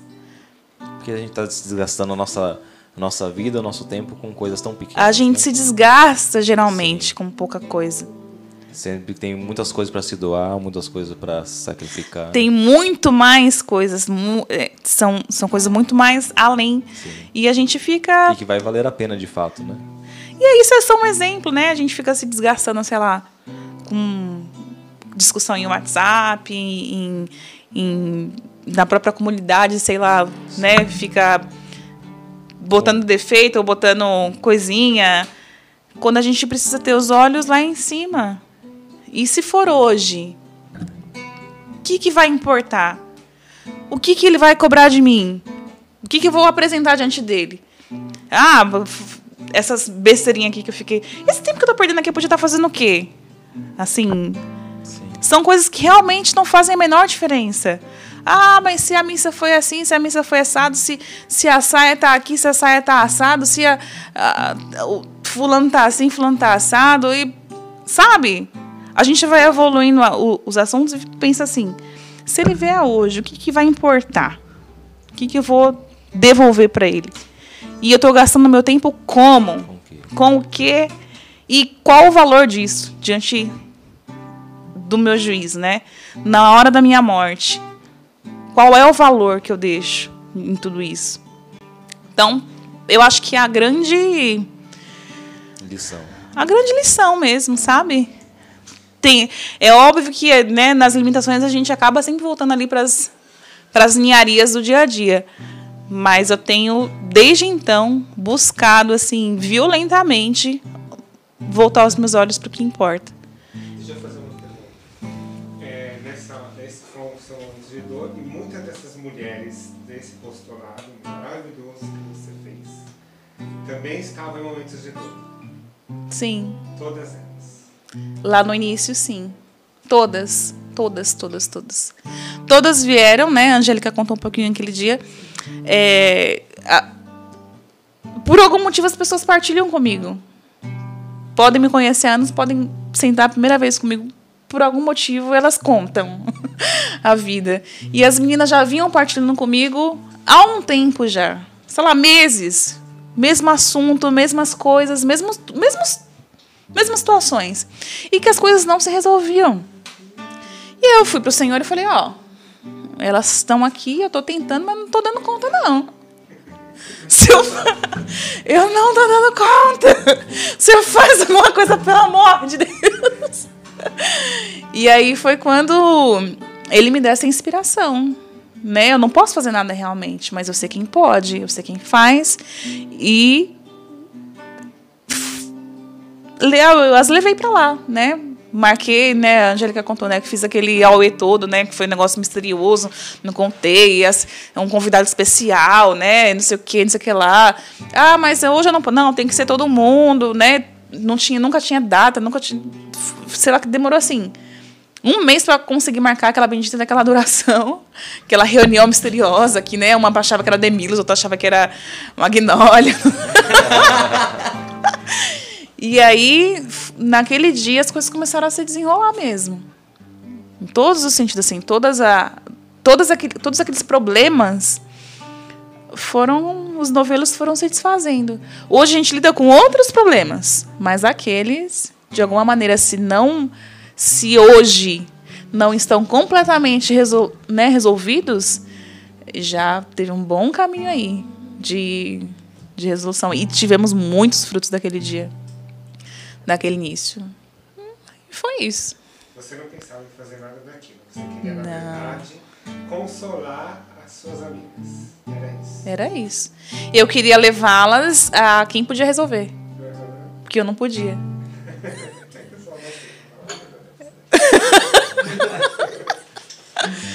Porque me, me, me machucava muito também vê-las sofrendo. Eu não, não aguentava mais, né? Ver as minhas amigas chorando daquele jeito. Sofrendo daquele jeito. Eu falei, tem que ter fim. Você já fazia parte de todo aquele processo daqueles encontros de mulheres que vocês tinham e tudo. Você já fazia parte de tudo isso, né? Sim, isso tudo lá no grupo, né? Aí depois não teve mais nada. E a gente sempre pensava em. Sempre teve, assim, uma vontade, né? Sei lá, de fazer um chá com, com as mulheres. Propor alguma coisa, assim, né?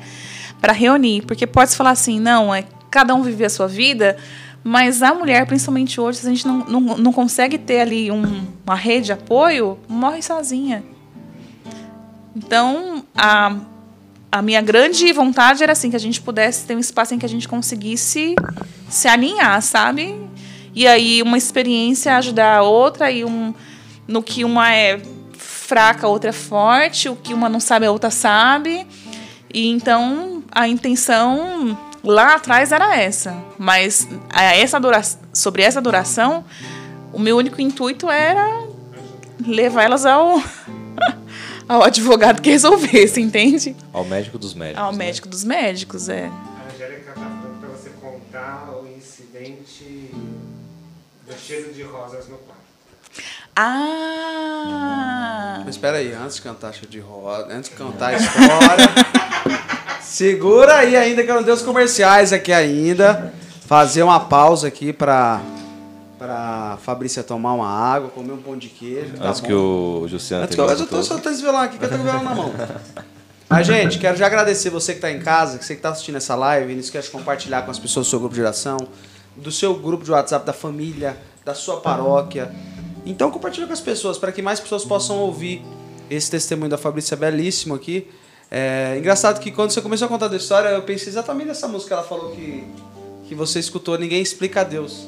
Ela tava eu tava, na verdade, meditando o refrão, né? Nossa, ninguém, verdade, ninguém explica a Deus. Olha só, da onde que Deus é, é que para uma planta nascer precisa ter um adubo, né? Então ele, Deus prepara essa terra. Então onde ele precisou, o que ele precisou preparar, de que forma ele precisou preparar a terra do seu coração para que nascesse algo, para que de fato o jardim florescesse. Uma, uma, Um apostolado. um apostolado, um carisma, uma, uma missão específica para esse tempo, né? E eu, quando eu aprendi, eu aprendi essa música para cantar para ela, né? Para mim, essa música era para minha filha. Eu me preparei para cantar para ela e quando eu cheguei lá, ela já não tinha vida. E eu tinha certeza que essa música era para ela, mas na verdade era já um consolo de Deus para mim. Até hoje, assim, eu canto ali em casa só que legal. e sempre que me dá aquela saudade, eu canto essa música, porque foi um grande consolo de Deus para mim. Bacana. Então vamos cantar essa música então. Eita. Nada é igual ao seu redor, tudo se faz no seu olhar, todo o universo se formou no seu falar. Teologia pra explicar, ou Big Bang pra disfarçar. Pode alguém até duvidar. Sei que há um Deus a me guardar. E eu, tão pequeno e frágil, querendo sua atenção. No silêncio encontro resposta certa então. Dono de toda a ciência, sabedoria e poder, ó dai-me de beber da água da fonte da vida. Antes que o ar já houvesse, ele já era Deus, se revelou aos seus. Do crente ao ateu, ninguém explica Deus, ninguém explica, ninguém explica Deus. E se duvida ou se acredita, Ninguém explica, ninguém explica Deus. Ninguém explica, ninguém explica Deus e se duvida ou se acredita, ninguém explica Deus. Nada é igual ao seu redor. Tudo se faz no seu olhar. Todo o universo se formou no seu falar. Teologia pra explicar. Ou Big Bang pra disfarçar. Pode alguém? Pode alguém até duvidar. Sei. Sei que há um Deus a me guardar e eu, tão pequeno e frágil, querendo sua atenção. No silêncio encontro resposta certa então. Um dono de toda ciência, sabedoria e poder, oh, dá-me de beber da água da fonte da vida. Antes que o ar já houvesse, ele já era Deus, se revelou aos seus. Do gentil ao judeu, ninguém explica Deus, ninguém explica, ninguém explica Deus, ninguém explica. Ninguém explica Deus e se duvida ou se acredita.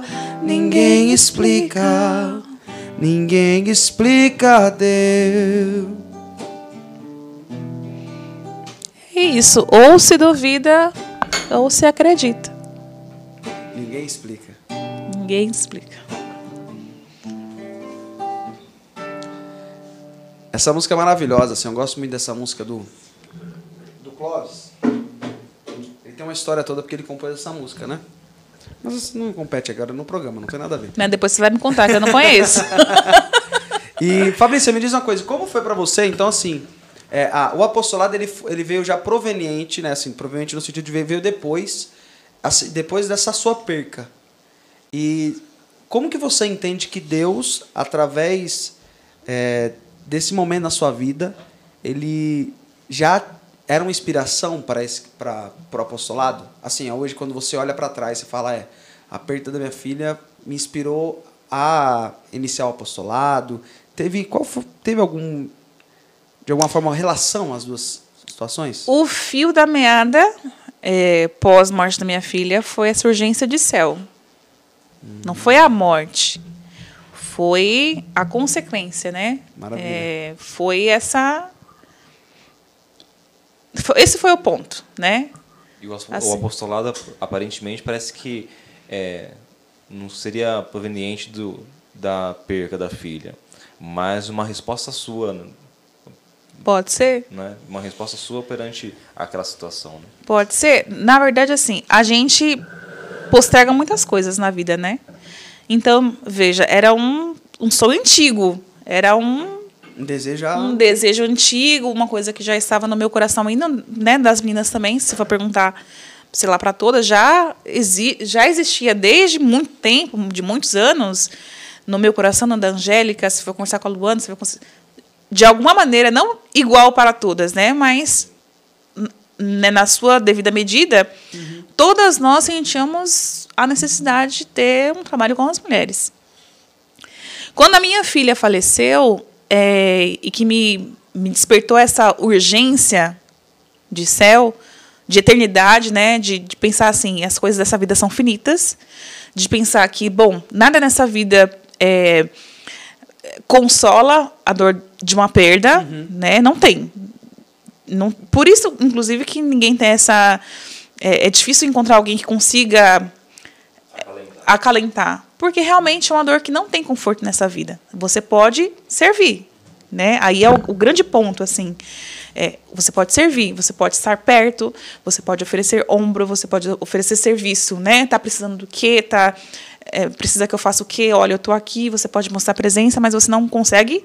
Você consegue fazer não, com que a pessoa. Não há palavras que. Não há palavras. Você consegue dar assim. E foi o que as pessoas que me amam fizeram comigo, né? Sim. De. E, acabei de lembrar, assim, né? No dia do enterro, é, tinha poucas pessoas, já era início de pandemia. E eu depois eu fiquei com isso na minha cabeça, né? Que são os meus amigos mais caros. Não porque ame mais ou a menos do que outros amigos, mas porque aqueles amigos eu conheço pelos pés. Eu não conseguia olhar para cima. A dor era muito grande. Hum. É, mas eu conheço a parte de todo mundo que estava lá. então são os amigos que eu conheço pelos pés, né? Esses são muito caros para mim, né? Não quer dizer que ah, porque não estava no enterro da minha filha, eu não, não considero, não uhum. amo, nada disso. Sim. Mas é que tem uma casta para esses, é entende? São, é que são os discípulos de Emaús, né? Que, que eu, caminharam junto, fizeram o trajeto junto, né? Sim. Eu posso amar a muitos, né? Mas só aqueles ali eu reconheço pelos pés, né? E eu não sou capaz de me negar a nenhum deles, sabe? É um negócio muito doido. é, mas voltando ao, ao assunto do, do apostolado, foi esse, essa, essa consciência de que não dá para postergar. No dia em que ela faleceu, eu desejei morrer. Dia que. Oi? Senhor Narciso. Naquele dia em que eu enterrei minha filha, eu desejei morrer, mas eu não tive coragem de verbalizar. Porque eu mesmo diante daquela dor que era sufocante, eu sabia é, o que eu tinha que apresentar diante de Deus. Olha só. Tinha ali uma necessidade de resposta, sabe? Eu desejei, mas eu não tive coragem de verbalizar, porque eu sabia que aquela dor não era maior do que o amor dele por mim. Sim. E não era maior do que a resposta que eu precisava dar. Não era maior do que ele esperava de mim, não era maior. Era muito grande, mas não era o topo da linha, sabe? Então eu fiquei imaginando assim, diante daquela vontade de morte, eu tive vontade de morrer mesmo naquela noite. E eu pensei, é, se, se a dor é desse jeito, se dói tanto desse jeito, quer dizer que tem então muito mais amor. Se é possível doer desse jeito, é possível amar muito mais do que isso, porque a dor nunca é maior do que o amor. Olha só. Então, dali foram nascendo sementes, assim, né? Foram florescendo. Tem muita coisa ainda por vir, tem muita coisa ainda por vir. Mas muitas coisas eu fui. Foi possível podar, sabe? A partir dali. E foi, foi possível ir plantando. E o apostolado é uma dessa. Uma, dessas sementinhas que foram plantadas e que Deus sabe onde vai levar, sabe? Mas é o mesmo me colocar à mesma disposição. A minha vida não vale nada se não tiver serviço. Então, Sim. é para isso que serve, para adubar os outros, assim, né? E é isso. É esse terreno fértil, né?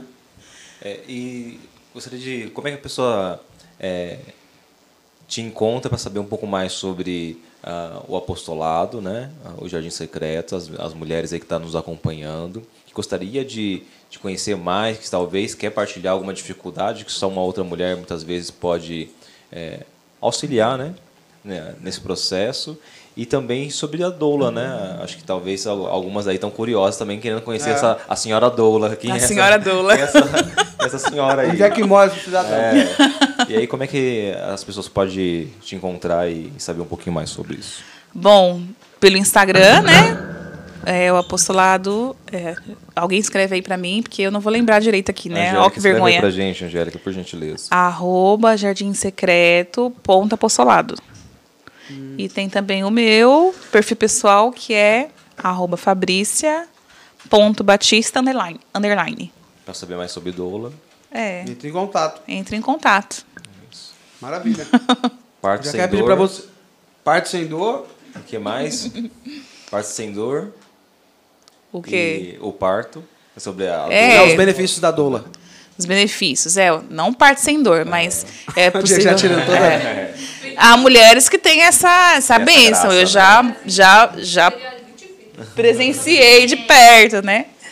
De, de ter mulheres que têm essa graça, de ter sem, sem dor. É, mas, ó, que- vou, vou falar uma coisa aqui que eu costumo sempre falar para as meninas que eu atendo sobre a dor, né?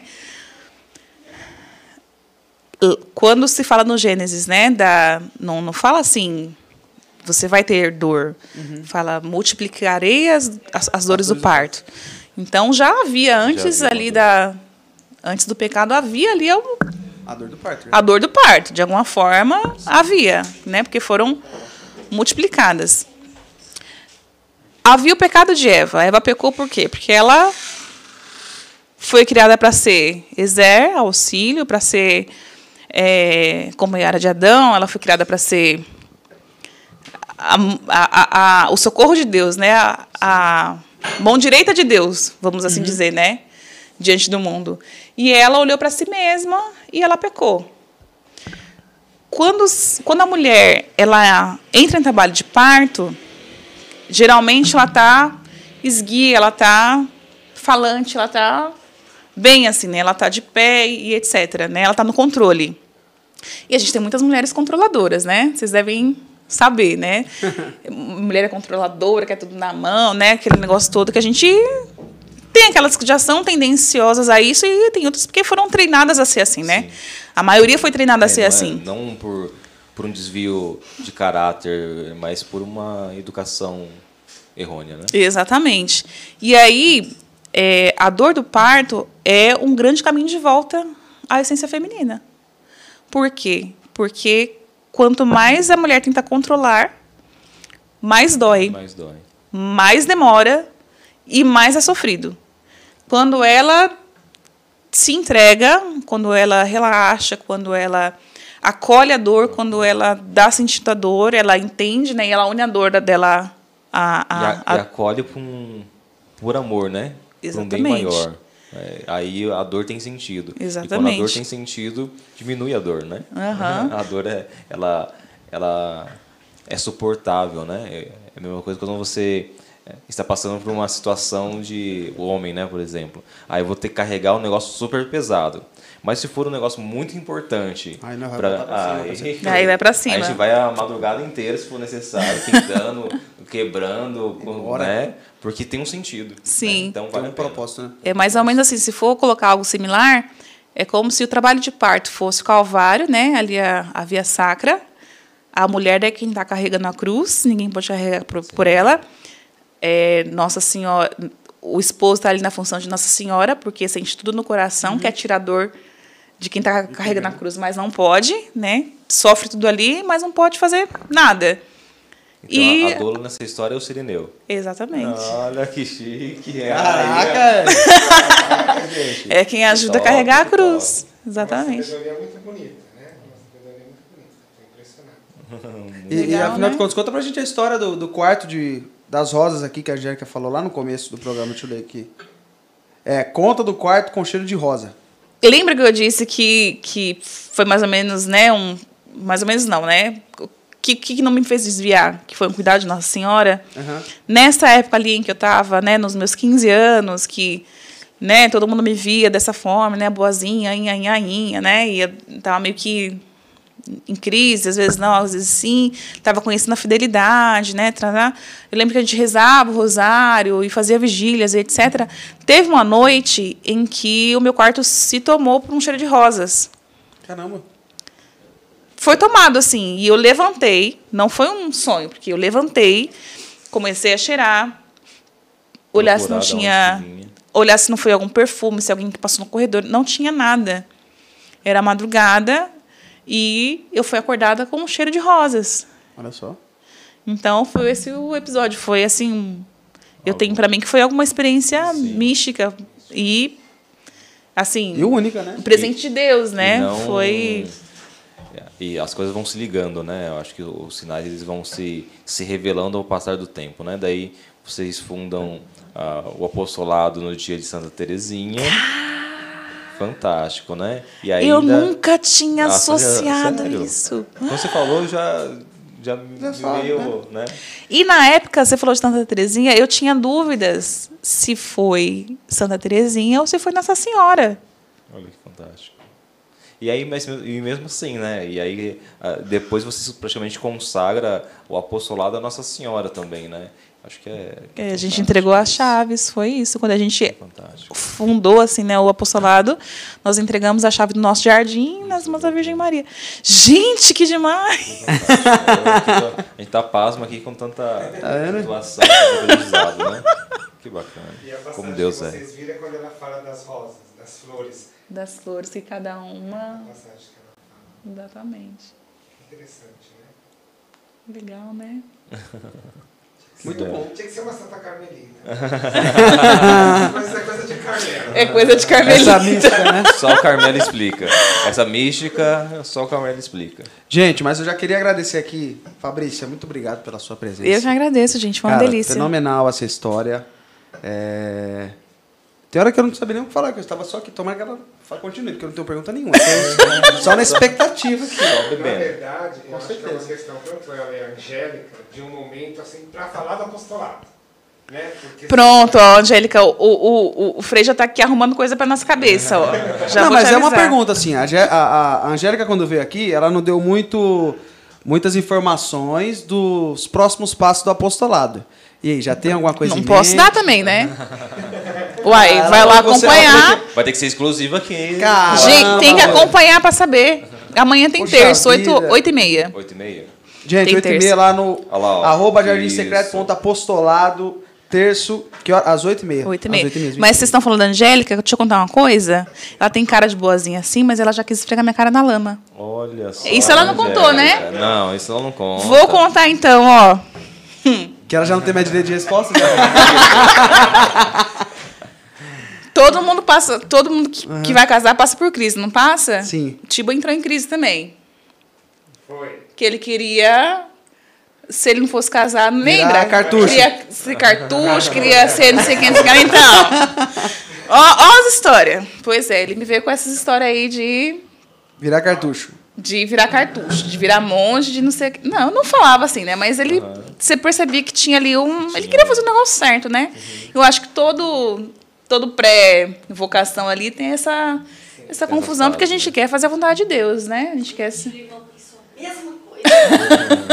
e eu fui lá buscar ele. E aí o que aconteceu? Eu comecei o namoro sem expectativa nenhuma de. Por mais que, né, ai, ele era maravilhoso, eu sabia que ia dar em casamento, eu não tinha essa Pretensão? pretensão assim. Tanto que o, Ti, o Tiba foi o meu, meu namoro mais extenso. Eu nunca durei 11 meses de namoro. Quando, eu- quando a gente completou 11 meses de namoro, a gente meio que comemorou assim, a quebra da, da maldição. Porque eu não namorava mais de, de, de 11 meses, né? É, e aí, um tempo depois, teve essa. Quando ficou, ficou sério, né? Coração aí- por relacionamento passado. e aí eu já tinha certeza que queria casar, já estava né, programando tudo, já tinha tudo na minha cabeça, já estava com o pé no altar. Aí eu.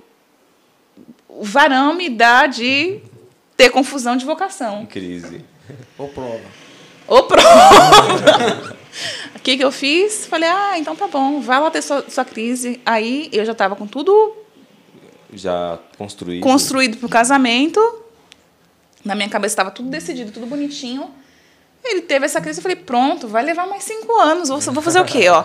Vou fazer intercâmbio, vou viajar, vou, vou fazer tudo que eu quero fazer e que eu vou viver uma vida de solteira, entendeu? Já que eu não vou casar agora mesmo, vou viver uma vida de solteira. Não é isso? Então é isso. Vou estudar, vou trabalhar. O dinheiro que eu ia gastar com casamento, vou investir em viagem, em intercâmbio e o que quer que seja.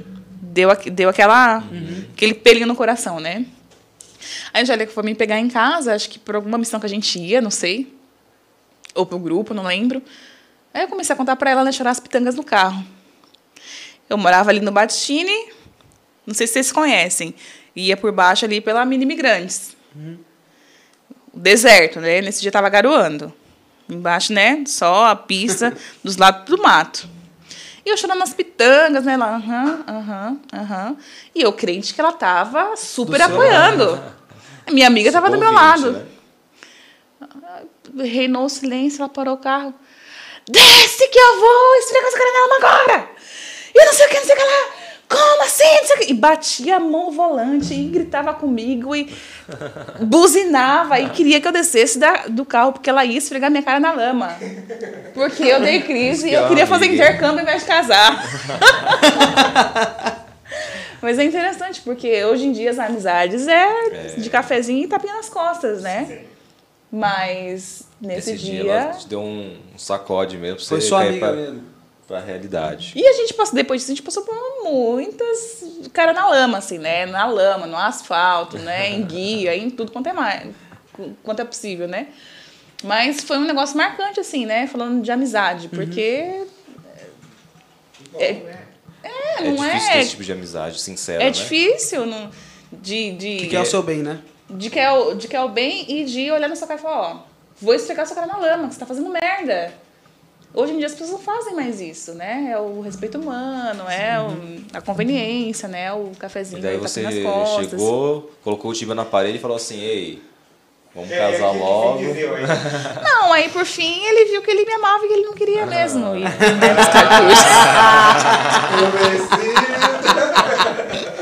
Eu, eu- eu acho, aí- eu acho muito bonito, aí o Chiba deve estar acompanhando. Eu acho muito bonito quando, a- quando ela fala, ela fala com uma admiração, né? Acho que essa cumplicidade. Admira... do Você, viu aquele homem? Não, você não é mais. Gente, não tem como não É admirar, bacana, né? Ela fala assim, é, ele é incrível. Ele é não incrível, mas ele Ele é. Caraca, aí sim, hein? Parabéns, hein, Chiba. Você realmente é uma pessoa incrível, cara. Então eu tô encantado por. Até eu, eu sei. Até eu tô ficando apaixonado por você, cara.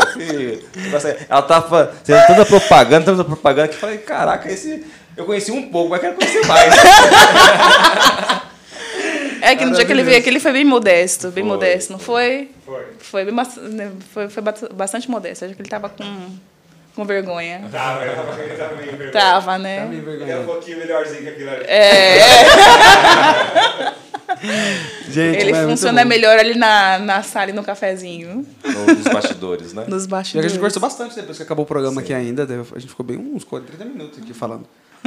Sexta-feira é aniversário dele. Sexta-feira é aniversário vai dele. Sexta-feira. É aniversário da Juliana sexta-feira. Ah, é? Também. Olha só. As coisas melhorando. Tá vendo? Olha só. Mas, gente, de qualquer forma, você que está assistindo aí, não se esquece de se inscrever no canal, meu irmão. Muito importante você se inscrever no canal, ativar o sininho e se curtir essa live aqui, porque dá engajamento para esse canal. Né? Quando você compartilha, curte, o YouTube entende que a gente tem engajamento. Você tá, tá, tá assistindo e tudo mais, e a gente consegue alcançar outras pessoas né, que estão passando pelo YouTube, querem assistir e de alguma forma vão ser tocados por aquilo, porque é graça de Deus, tá? Não se esquece de se inscrever no canal, então você que é novo. Toda terça e quinta-feira nós temos aqui o Hora Te Labora às 20 horas. Né? Na terça-feira. Na... Hoje é terça-feira, né? Não tô perdido aqui no meu calendário. na quinta-feira, agora, dia 6, a gente vai ter a presença do Edson aqui, o Edson Melo, da comunidade de Anunciação. Né? O Edson vai estar aqui dando o testemunho de vida dele, falando um pouco como, vai, como foi o processo de fundação da comunidade. O, o Edson tem uma história belíssima. Ele também perdeu um filho recentemente Sim. né, o mais Ah, novo é? dele. Só que acho que já tinha uns 7, 8 anos, né? Já, já era mais Já era né? grandinho. Já era grandinho. O Edson. O Edson, da esposa da Vanessa? Isso, esposa da Vanessa. Ele perdeu um filho dele. Faz um pouco tempo, acho que foi ano passado. E aí ele vai estar aqui também contando essa história pra gente. Então você que tá ligado, assiste aí também. Isso é muito bacana. Eu não vou dar spoiler aqui, deixar ele contar a história dele, né? Senão- Estudando psicologia, tá? Tá estudando psicologia, músico, tem um estúdio renomado. Então você vem aí e vai acompanhar com a gente CD aí. gravado, fantástico. CD gravado maravilhoso, muito bom. E Edson, quinta-feira a gente aguarda aqui, meu irmão. De qualquer forma, Fabrício, obrigado pela sua presença. Eu muito bom o encontro. Acho que hoje foi um dos dias que eu fiquei mais de ouvinte, curioso por aquilo que você estava falando, do que pensando em alguma pergunta que eu podia fazer para dar continuidade no programa. Diego, o que, que você tira aí desse programa de hoje? Faz aí um resumo aí, bem filosófico, daquele jeito que a gente gosta. Agora você- me impressionou. Ah, é, você acha que não é daquele troco? É. Não, acho que é. A lição é que a partir das, das dificuldades mesmo que a gente vai enfrentando, Deus sempre tira um bem maior, né? Acho que tudo todo mal que acontece, todas as coisas de ruim, Deus sempre tira um bem muito maior, né? Todas as dificuldades que nós passamos, Deus vai nos lapidando. Acho que é uma grande forja, a vida é uma grande forja, né? Que vai nos, nos forjando ao, ao passar do tempo. E quando nós somos nós nos permitimos a passar por essas dores, assim como a mulher permite passar por uma dor do parto, é, a, a joia que vai sendo lapidada é absurdamente melhor, mais reluzente, mais belo uhum. do que aquilo que você deixar a, de uma forma cômoda, bruta, né? Imagine, você vai pegar uma, uma, um ouro, uma pepita de ouro bruta, é feia, suja, sem brilho. É escura, sem, né? É escura.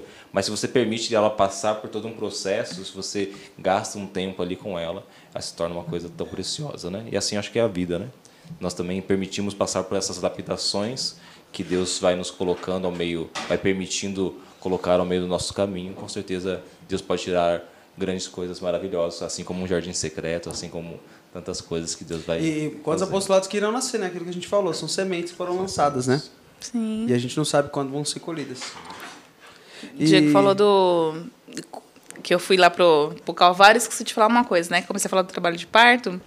Deixa eu concluir que acho que o pessoal deve ter ficado perdido, assim, né? É, que eu falei que as mulheres, quando começa o trabalho de parto, estão ali de boa, né? Mas quando tá para terminar, quando tá para nascer, a mulher que fala que é como se é dor da morte, pensa que vai morrer. Tem mulheres que terminam no chão mesmo, né? Agachadas mesmo, ali, submetidas mesmo. E é justamente o processo que a mulher faz hoje para retornar ao que era antes do pecado, né? Que é para a gente ser para a gente conseguir retornar à essência feminina da maneira como Deus nos criou para ser, a gente precisa se submeter e a gente precisa se abandonar mesmo é. a Ele, dar o braço a torcer e ficar ali na, na posição de quem obedece e não na, na posição de quem controla. É, é uma ressurreição de fato da essência feminina, né? Da, daquilo que é a mulher, né?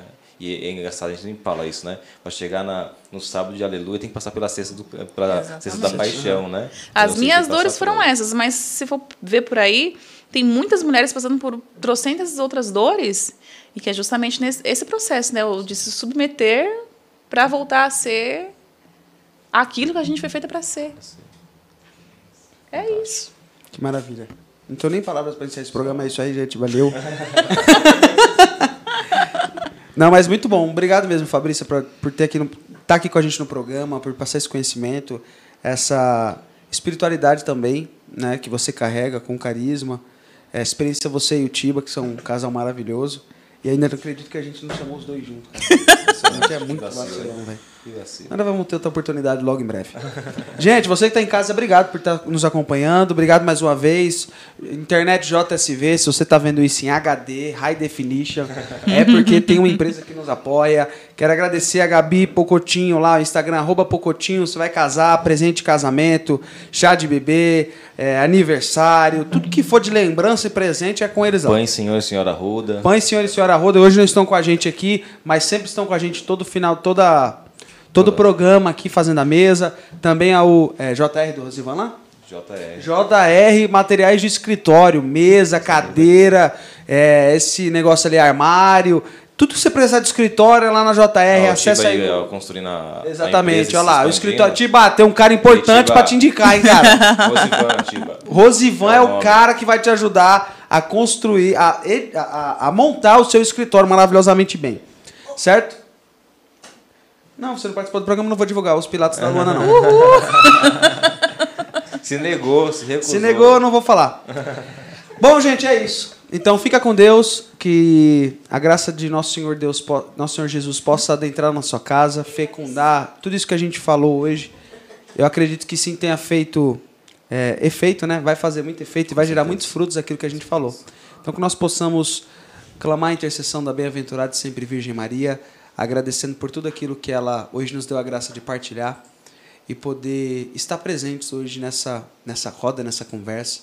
Virgem Mãe, eu quero pedir que a vossa intercessão chegue e alcance muitas mulheres e muitas famílias que em algum momento irão assistir essa live, irão ouvir essas palavras que a, sua, a, a graça, Virgem Mãe, da sua intercessão as alcance. As alcance pelo sim que foi dado a esse apostolado, pelo sim que foi dado a essa comunidade, pelo sim que foi dado ao iniciar essa live. Então nós queremos honrar o vosso imaculado coração. Ave Maria, cheia, de, graça, o Senhor, é convosco. Bendita sois vós entre as mulheres, bendito é o fruto do vosso ventre, Jesus. Santa Maria, Mãe de Deus, rogai por nós, pecadores, agora e na hora de nossa morte. Amém. Continuamos reunidos na presença de um Deus que é Pai, Filho e Espírito Santo. Amém. Amém. E a música? Ô pai, esqueci da Música música. da música. As coisas piorando. Enquanto o o Justiano pega a música, é, quando a gente estava rezando Ah, só, aqui. só manda aqui. Tiba, manda meu orçamento aí, por favor. Isso. Valeu, Pô. obrigado. Quando a gente estava rezando aqui para Nossa Senhora, é, veio muito ao, ao- ao meu coração que tem que existe várias realidades de mulheres que também estão passando por muitas dores, né? E, e permita que Nossa Senhora seja o, o Simeão que vai ajudar a carregar essa cruz. Permita que Nossa Senhora te conduza até o Calvário, né? Não fuja, né? Não fuja da, das dores na qual por algum motivo Deus permitiu, mas abrace. Abrace a cruz, abrace aquilo que o Senhor está permitindo para que através dessa dor possa nascer uma vida, né? É isso. possa nascer não só uma vida de um bebê, mas nascer vidas, né? Vidas é, de um do marido.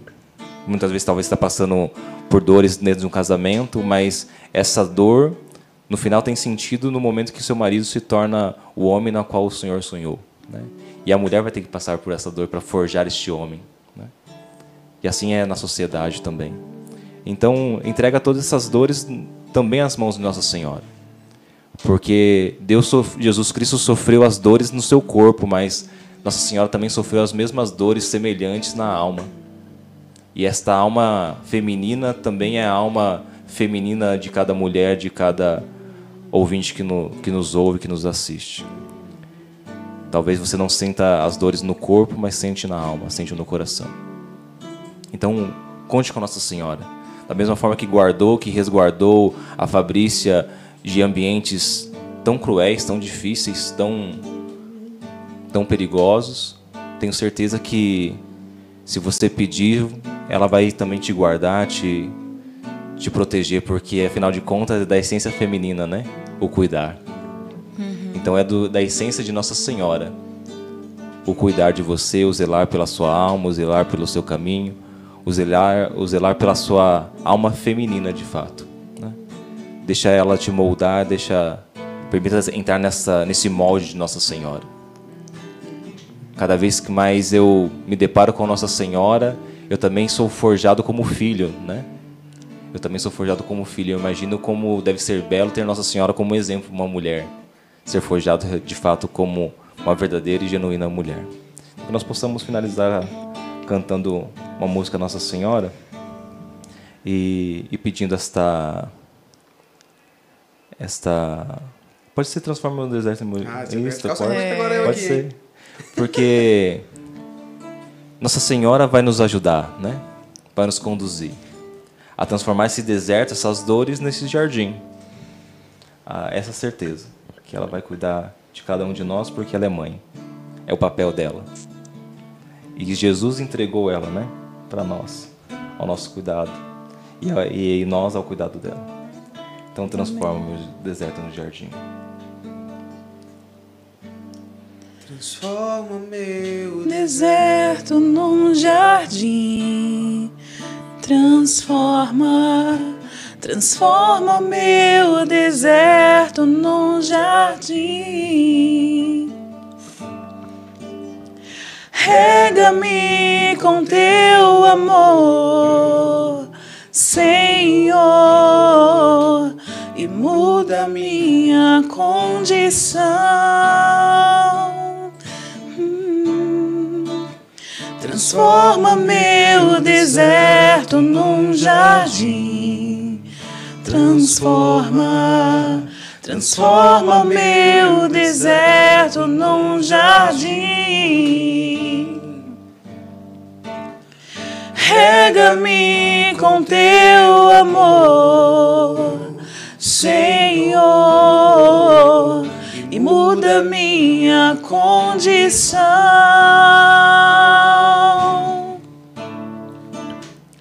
Venha fluir,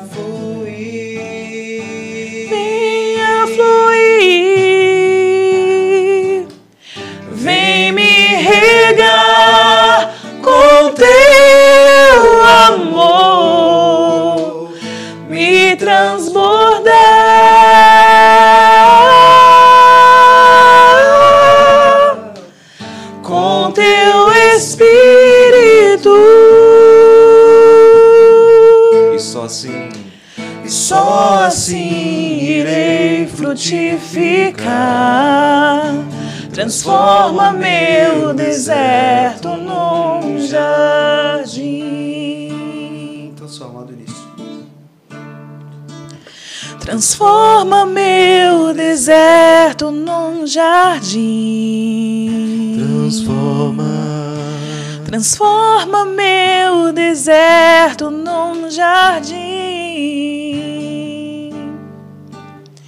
Rega-me com teu amor, Senhor, e muda minha condição. Transforma. Transforma meu deserto num Transforma jardim. Transforma, transforma meu deserto num jardim. Rega-me. Rega-me com teu amor, Senhor, e muda minha condição.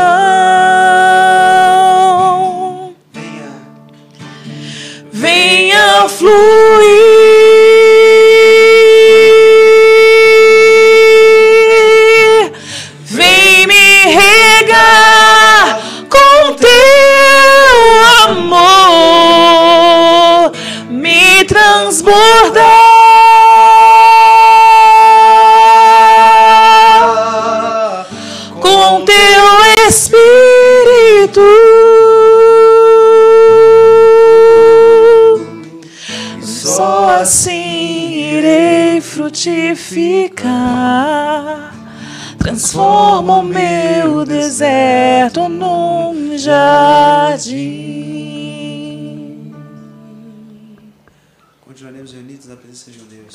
Pai, Filho e Espírito Santo. Amém.